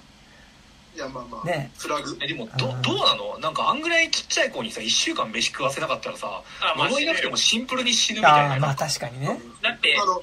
マックス水、あのー、ま、水と全部飲まないでギリ10日ぐらい、うん。めっちゃ修行してる人で、あの、10日の、あの、修行するとギリ、ほんとギリっていうのは、てか、なんかさ、コクソンで同じ描写なかったっけ？なんかその、食べさせちゃダメみたいな時に食べさせちゃうみたいなさ。あったっけ？なんか、れ霊媒の時に、でもなんかやっぱ、コクソンがいいのって、結局さ、なんかその、それってなんかその、救うって言って、こうやると助かりますよって言ってきてるやつ自体がある種、うん。嘘言ってるんじゃないかっていうか、なんかその、こう、それ自体が、なんかこう、あこう、なんかなんだろうな、あの、ある種の、どっちを信じたらいいかわからない感じっていうのが、まあめちゃくちゃそのコクソンの良かった部分だけど、ね、あの、だからコクソンは確か、飯食べちゃダメだったかなんかわかんないけど、なんかでも、なんかあった気するんだよ。なその、むあった気がする。うん。娘に何かさせちゃダメっていうのあるけど、でもえそれそのままやってるっても死にそうになってないっていうのと、そもそもあの霊媒師本当に、あれもしかして、むしろ呪おうとしてる側みたいなことっていうのがさ、なんかわかんないですけどね。でもその台湾の人にとってはあれは信用に値するものなのかもしれないからちょっと何とも言いづ言いづらい部分ではあるけど、うん。まあ、あのただああのまあそのあの人たちを信用に値するかしないかは、まあ、ちょっと別としてあのシンプルに映画としてあそこのその食わす食わさない問題の時の描写があんまいけてないっていうか、うんうん。あのいや食わせないの辛いな辛いなっていう感じがあんましないままなんかぬるっと食わすからなんかなんかさそそもそもさ経口摂取ならじゃなきゃいいのか？みたいな、うん。っていうかさ、思ったんだけどさ、点滴ってさ、うん。あの、食えないから点滴するんだいやそうそうってやつさ、あの、なんで、食わせなきゃダメだみたいな。うん、あれ、全然意味が分かんなかったんだけどさ、あれはあれなんじゃない？なんかそのなんかわかんないけどそのうん。抗生剤かなんかの点滴なんかそのうん。なんか合併症になってることに対する点滴をやるって時に食わせないとダメだみたいなことだったのあまあちょっとあれださっていう。あね、でも言ってたね、医者がね、なんか、いや、これ、点滴打つんだったらちょっと一回食べさせないとダメだよ、みたいなことをね。そうそうそう。だけど、点滴って、って、うん。なんかねどこまで NG なのかルールがちょっと若干ブレる瞬間。なんかでも、あれはなんか、ノリで、なんかこう、なんとなく流されていった、あれではありますよね。うん。なんとなくね。なんかねそのいやこう食わせるなんかそのお店に行ってそのご飯をどうたらこうたらとかっていうくだりとかさ別に全部はしょってもいいから、その娘に食わすか食わさないかっていうところをなんでそのそこを踏み越えなきゃいけないかうん。うんで要するにこういやそれは絶対にやってはいけないんだっていうことをやるわけじゃないですか一応、うんうん。なんかその割にはなんかその北村ぐらいのなんかそのえあの人も嘘ついてるかもしれないから最悪食わしても本当は OK なんじゃないのかみたいなノリにちょっとなるんだけどそれ本来この多分物語の前提じゃないはずなんですよそこって。うんうんうん。うん。し、しかもさ、あのーあれでさ、あの、被害被るのはあの霊媒師の人だからさ、やっぱ、お母さんやっぱめちゃくちゃ自己中なんだよね、ああ基本的には。そうね。うん。まあねそう一応まあそういう話としてやってはいるんだろうけど、うんうんなんかこうそ,、まあ、そのことによってなんかこう、ん。そもそもの怖がる部分っていうのうんうん。が増える感じはちょっと。まあでもやっぱあそこはなんかその何子供があまりにも辛そうすぎてなんかダメなんだけど食わせちゃうみたいな、うん。なんかまあ多少納得ができたけど。不憫さが半端ないから、はいうん。まあね、ドゥ、ドードラちゃんがね。そうね。ホラーみたいになってねなん。かもう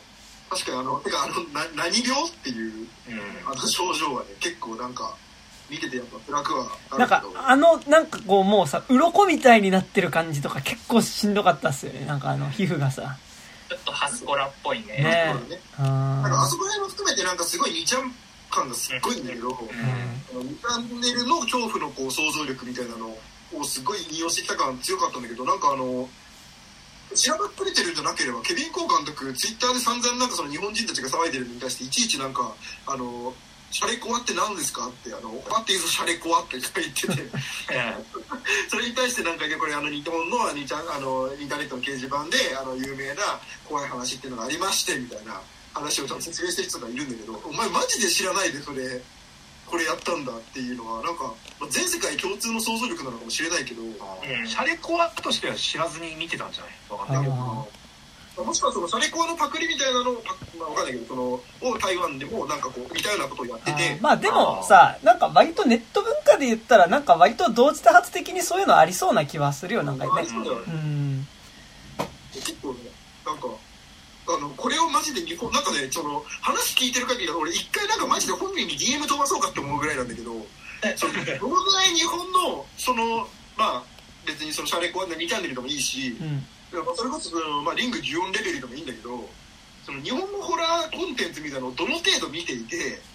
そのどの程度その見てない状態でこれ生み出されてるのかみたいなちょっと知りたいんだよ日本の感想を英語させてるってことはさ多少ななんか審判みたいなのまあるでも台湾と日本だから割とその公開されてる作品とかは多分近い気するけどねなんかね。全然多分あの黒沢清とか全然バンバン公開されてると思うんだけど、うん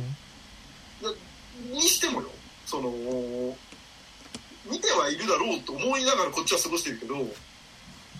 見てないですよ意外とって言われた時に、うん。なんかそこれでこんな作品生み出されることあんのみたいなはいはいはい。気はしてちょっとねすごいこれ本当にちょっと本人に一回聞いてみたいうんなん。かちょっとレコさんにこれ聞いてたら本当にちょっと教えてほしい。いや聞いててもこれ言葉がわかるかどうかわかんないですからね。す。ねあとどうでもいいとこですけどあの義理のお父さんいたじゃないですか。はいはい。あの義理のお父さんちょっとエイトに似てましたねなんかねええああの香水の人。いや、えどうだろういや、もっと違う人に似てた気がする。そう大学時代の友達に似てたけど。うん。知らねえわ。知らねえわ。髪型は少なくともちょっとでもエイトっぽかったし。ああ、まあね。まあ、そんエイなこと言ったらトの顔まず知らねえわ。そんなこと言ったらさ、あっちの方、あの、彼氏の方がさ、いはい。エイトっぽくなかった？やばい。なんかあの二人さめっちゃ似てるよね。うん。俺あの途中までちょっとこんなんかこう混乱しててさ。あー。育ての親と。あの時の彼氏がこれの人で。あー確かに。ちょっと思っそう。であの途中でなんかあのさインターネットの映像何本も送ってくるじゃないですか。はいはいはい。たうん。なんか俺彼氏だと思ってて。あ彼氏がなんかそこで送ってきた映像がこれでと思ってたんだけど途中でなんかあれでも違うななんか顔よく見たら違うぞみあ、たいな、うんね、でも彼見氏た時の顔が分かんなかった。なんか結構さ多分体調的にもやばい時にさなんかチベットだかなんかすごい奥地に雲南省かなんかすごい遠いとこまで行っててさ、うん。なんかすごいねあやっぱ2そっちじゃない？なんかそのう雲南編。うんなへんあーまあその辺はなんかありそうでなんかそのね。ね元のその彼氏側の方のもうちょっとルーツの方とかにたどってたりと。かね。ていうか、思ったんだけどさ、あの、台湾からさ、中国って気軽に行けるもんなのかなああどうなんだろどうなんだろうねそこら辺は疎すぎて分かんないでしょ、しかもなんかちょっと奥地っぽいとこでしたもんねあれねうんうん。まあなんか、便とかはあるだろうけどさ、なんかビザとかさ、なんかすげえめんどくさす、なんか、あれじゃないですか、その日本とかからさ、まあ、その今はあれだけど、ロシアとか行くのとかってさ、ビビザ取ったりとかさ、はいはいはいあのなんか許可証もらったりとかしないといけないからさ、ねめっちゃ大変じゃないですか。距離的なっていうよりはその手続き的なところでってそうそう手続き的なところで。確かにね。うん。まあ それは多分2で描かれるんじゃない？あんなね。なんかめっ歯ちゃがボロボロ抜けて。歯抜けてるけど申請しなきゃみたいななんか うわーみたいな。あでもあなんか歯がめっちゃ生えてきちゃうっていうのは結構良かったですねあれなんかね。えあれさなんかさなんか冒頭のさなんかこう嫌がらせみたいなさ、うん。あのこれからこういう映像が流れるよカットでさ、はいはい。歯がめっちゃ生えてきてる映像とか出てきた時に「あっ!」って言って本編でこの黒いのが見れるのかっつってすげえワクワクしてたんだけどさ実際にあの映像ってなかったよね。え、あれって俺歯が抜けてたのって俺そういうことだと思ってたんだけど、そういうことじゃないのかな？うん描写としてはあるけどその映像としては出てこなかったでしょそうそう。そういうあーみたいな、サメみたいになっちゃった。ーみたいなね。うん。あーみたいな。発祥の気持ち悪さみたいなのさなんか、え。もっとなんかえこんなになってるよってなんか見せてくれるもんだと思ったら 抜けてるとこしかこんなになっちゃっったやつね。うわー。なんか歯が抜けなんか僕あんまり夢見ないんですけど歯が抜けてる歯がめちゃくちゃ抜ける夢だけはめちゃくちゃ見るんあですあ見る見る、うん、よ、うん、それはねでなんかあのめちゃくちゃシンパシーを湧いてるあなんかあの不安な時に見る夢らしいですよ。ーへー 僕もあの大学入ってあの初めて一人暮らしした時毎晩見てたんでへー。不安だった不安な時に見る夢だってやばい。なんでなんだろうねみんな見るよね歯が抜ける夢って。うん。俺はないです。割と見る俺はないです。山田君は不安がない。不安がない。あと俺なんかずっとなんか砂を追おうとしとし続ける夢をめちゃくちゃ見るんだよ、うんうん。なんかあの車のブレーキが効かなくなる夢はああ見る見る。見るけど。すごいなんかみんな、すごいね。なんか、夢を 見てるね。同じシェアードユニバースの夢だマルチバースオブ。マットです。マットですよ。はい。なんかマジで映画好きが良くないとこ出てます。なんか言葉だけで。あの今あの実質、あの、自動的に喋ってたよね、今。あの、お送りしてますあの今、パブロフの犬でしたよ、完全に。なんか映画好き34人くらいで喋るとこの時間発生するなって思う時間。あの、音は発しているけど、実質的に意味ではない、ほぼ何も言ってないのに。少しパブロフの犬ですね。ありますね。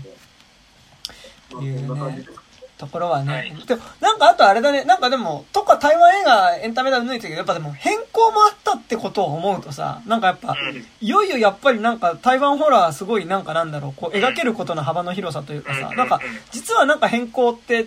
うけど言う言うたれば割と俺は A24 的な方向性でも若干あった気はしてるので、なんか、その、そういう意味ではなんかね、あの、ホラーを使ってやれることの幅の広さみたいなのがね、なんか台湾、こっからまたいろいろあるんじゃないかみたいな。あと、開会会とかもね、あれはあれですごい、結構あの人、えーっと、ナイトエスケ的なね、なんかこう、ホラー描きつつ、なんか、そこでの少年たちの残虐さみたいなのも描いていくようなのもあったりしたし、ね、割となんか、あ、そうてか、台湾あと、割とその、学園もの強いのよね。なんか、まあ日本に来てるのがそうだからってなるかもしれないけど、なんかその、ちょっとリリー・シュシュの全てっぽいようなやつっていうかさ、なんか、その、が、学園舞台にしたなんかそういうちょっとこう、ね、あのなんか。クーリンチェみたいなやつみたいなね。でもほら、クーリンチェそのままだとちょっとあまりにもシネフィリーだけどさ、そこにもうちょっとエンタメ要素入れてくるような、なんかだから、多分一回クーリンチェからのリリー・シュシュ入って逆輸入的に多分できてるような映画な気もするんだけど、なんかね、そういうのとかもめちゃくちゃ、なんかなんだろう、あのーそう、あのめちゃくちゃいいし、ね、やっぱ恋愛映画とかもめちゃくちゃ台湾強いので、なんか割とね、楽しみですね、この後ね、台湾映画っつうのもね。はい。ななんかその割とそのホラー大賞のホラー映画大賞のプロデューサーの人とか、その言ってるその,、うん、その要はこう台湾ホラーみたいなのがこれだけ来ると、やっぱ割とこうなんつうの熱量みたいなのが全体として高まってきてて、うん。台湾はだからそのさっき言ってたその出せばヒットするから結構もうホホラーでさえあればもうバンバンおお金が出る状態、すげえ減点だとは思うんですよそれって。うん。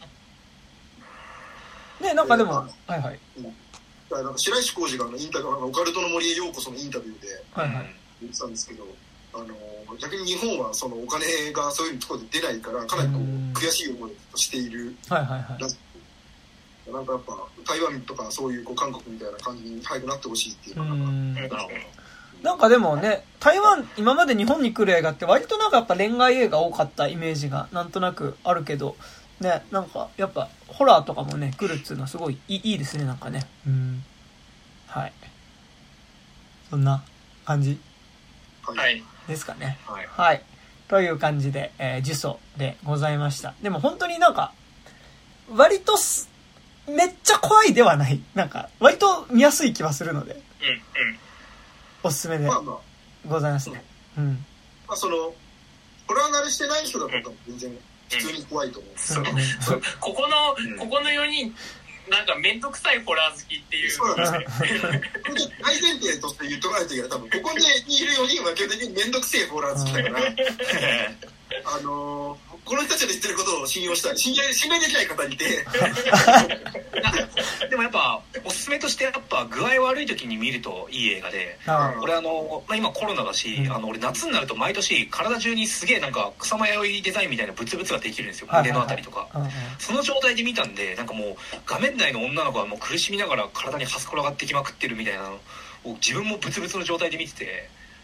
呪われてるとしか。思わなかったですうかね、んまあ、ある意味最高のコンディションで、いや本当に。ね、うん。実相を見るには。うん。こんなに適したことはないよ。ってじゃあやっぱ、あれですか、あの、外出自粛とか出てる時に見るといいんじゃないかっていううん。感じですかね。一緒に具合悪くなろうよって映画じゃんやっぱ。まあね。うん。あ、まあそうね。うん。あえてそこにぶぶちこ何？ぶつけていくっていうのはありですよ、でもやっぱね、コロナにはやっぱ、呪いをぶつけることによってやっぱちょっとこう中和していくみたいなね。なんか、こまあマイナス悪化することもあるけどう、ね。ね、マイナスかけるマイナスでプラスみたいなね。そういう感じでね、暗いケンタロスみたいなね、呪詛みたいなね、感じでね。はい。ななぜケンタロス？やほら、ケンタロスってほら、あの、まあ、新しく出てきたコロナのさ、あの、ウイルスのあれがケンタロスじゃないですか。あそうなんだ。えケンタロス株？ケンタロス株？ケンタロス、ケンタロス、そう。かっけえええそんなポケモンみたいななんかか、ケン、BA、BA2. 点なんとかみたいなのののシリーズの、の、なんか別名みたいなやつじゃなくてそう、ケンタロスが、そう、なんかケンタロスっていう。へー。そう。暗いケンタロス。俺には水牛のね守り神がついてるってこと？守り神じゃねえよ。まああ悪霊か。悪霊です。水牛の悪霊が今俺についてるってこと？そう。でまあ、そう、そうですね。そこにやっぱりか顔のないぶ仏棒仏棒をぶつけてね。ラー突ム然なんか牛の鳴き声とか鳴き始めたらちょっと条例しに来てください。そしたらななナームうんね。牛の鳴き声はあれですよ。あのココミちゃんですよそれは。ココミちゃん？あれですよ。あのそれは牛牛首の方ですよ。それは。あったね。牛首ですよ、うん。キムタクの娘。ね。三田君の娘。ねですね違うよあのココリコ田中の娘ですよ。ああ。映画内ではね。はい。おじいちゃんが丸赤字丸赤字嘘だっていうね そそりゃそりゃねえだろみたいなはい。という感じでございます。はい。で、えー、じゃあ以上です。えー、で、まあ、えっと、この番組では現在お便り募集しております。まあ、この番組の感想とか、あとなんかまた、ちょっと次こんなやるよ、みたいな作品決まったら、まあ、7月、8月もまあ、豊作っちゃ豊作ですけどね、本当にね。まあ、だって、なんなら女神の継承やってもいいし、じゃあ全然やりたいし、ジュラワもあるしね、ジュラバもあったりするしっていうね。結構。そう。まあ、とか言って、まあ一応 X とかもまあ 全然。いいっちゃいいし。まあいいか。その中で比べたら X は比較的いいかな。いいってかなって感じするけど。まあまあまあ。まあでも結構玉はあるので、あの、まあなんかまた決まったら、えー、ちょっと募集しますので、えっ、と、送ってくれたら嬉しいです。えアドレスとしましては 29.tiz.gmail.com、29は数字です。えー、29.tiz.gmail.com までメールを送っていただくか、変文かけトークラジオとか29歳までの地図とかで検索するとこのラジオのツイッターアカウントでできますので、そちらにある DM フォームから送っていただいても結構です。えーそしてこの番組、えー現在 pixivFANBOX の方で、えー有料版やっております。えー月額300円からで、えーまあなんか、放送後の雑談とか、えーまあこの本編では喋ってないけど最近こんなん見たよみたいな話とか、あと最近久しぶりにまた副音声回撮って、あの、ずっとサマーウォーズの文句を言いながらサマーウォーズを見てるっていうね、えーはい回を撮りまして、ね、本編と連動した企画ですねね。しかも、でも、それ撮るために僕買いましたからね。サマーウォーズの DVD をね。うんレンタルしに行ったらレンタル屋が潰れててそう。逆にあのレンタル DVD を500円で売り出してるタームだったんですそうよねなんですよ。まあでも、ちょうどね、あの、そう、僕の近所の吉祥寺のツアーがなくなってしまうんですけど、うんまあ7月31日がね、あねの、最さ初31日行こうと思ってたけどさコロナで行けないからさちょっとリスト渡すから買ってきてくんない？あったらちょっと行ったらでいい山田が行く場合だったらいいちょっと手間賃かかるよ。まあまあまあいいよいいよ手間賃かかるよ。はい。山田が行く場合はね、うんでもなんか多分行くと思います。うん。うん。31日。1枚100円なんで。いあれ、ここで行っちゃったらみんな来ちゃうよ。やでもこれ、あれだってもう多分潰れてから出すよ。この。そう。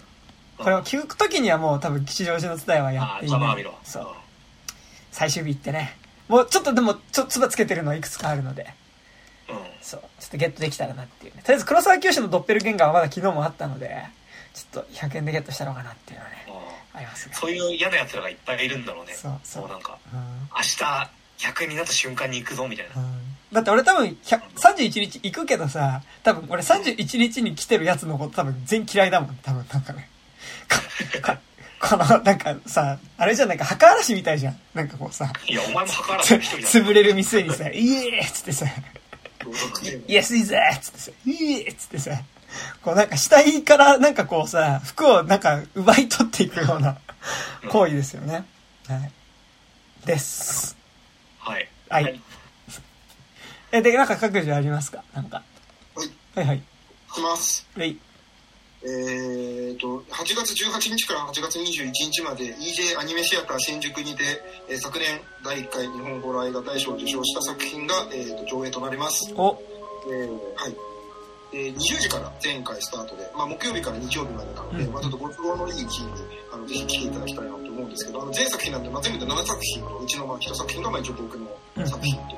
となります。で、えっ、と、19日金曜日の夜に、えー、と一応登壇予定です。お、はい。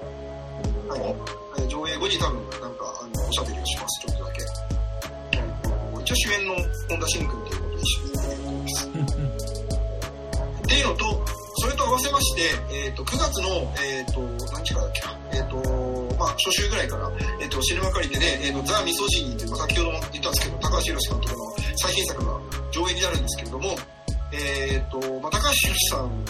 えー僕の、まあ、言ってしまえば恩師なわけです。はいはい映画美学校で高橋さんに教わっておりまして、まあ、結構関係性が深いということでですね、ムービーウォーカープレスにて、おえ、ーと高橋宏監督にインタビューをするというか、まあ、指定対談という。えー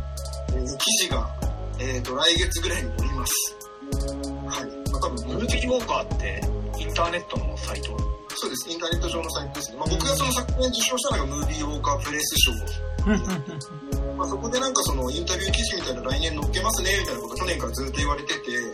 あの、全然来ねえな、その話と思ったら、あのそう。ってみたら、なんか高橋さんが監督とその指定対談みたいな感じでどうですかみたいな話になって。えっ、と、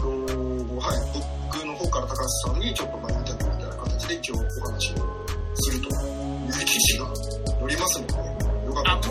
う、し取材みたいなのは終わったんですか？それはあさってなんですよ。おー。あおなんで、もう、もしあれだったら、ちょっと今、あの、後で、あの、みんなの、ちょっとこれ聞いといてっていうのあったら、ちょっと教えてほしい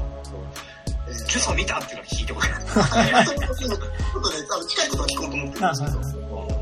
なんか、なので、ちょっとね、あの、高橋さん、取材、あさって、あの、取材するんですけど、あの、まあ、そんな記事が載りますんで、ぜひうんうん。はい。はい。じゃあそんなとこですかね。はい。他は、大木さんとか大丈夫ですいや、何にもないです。かはーい。みんな俺のコロナを、なんかこ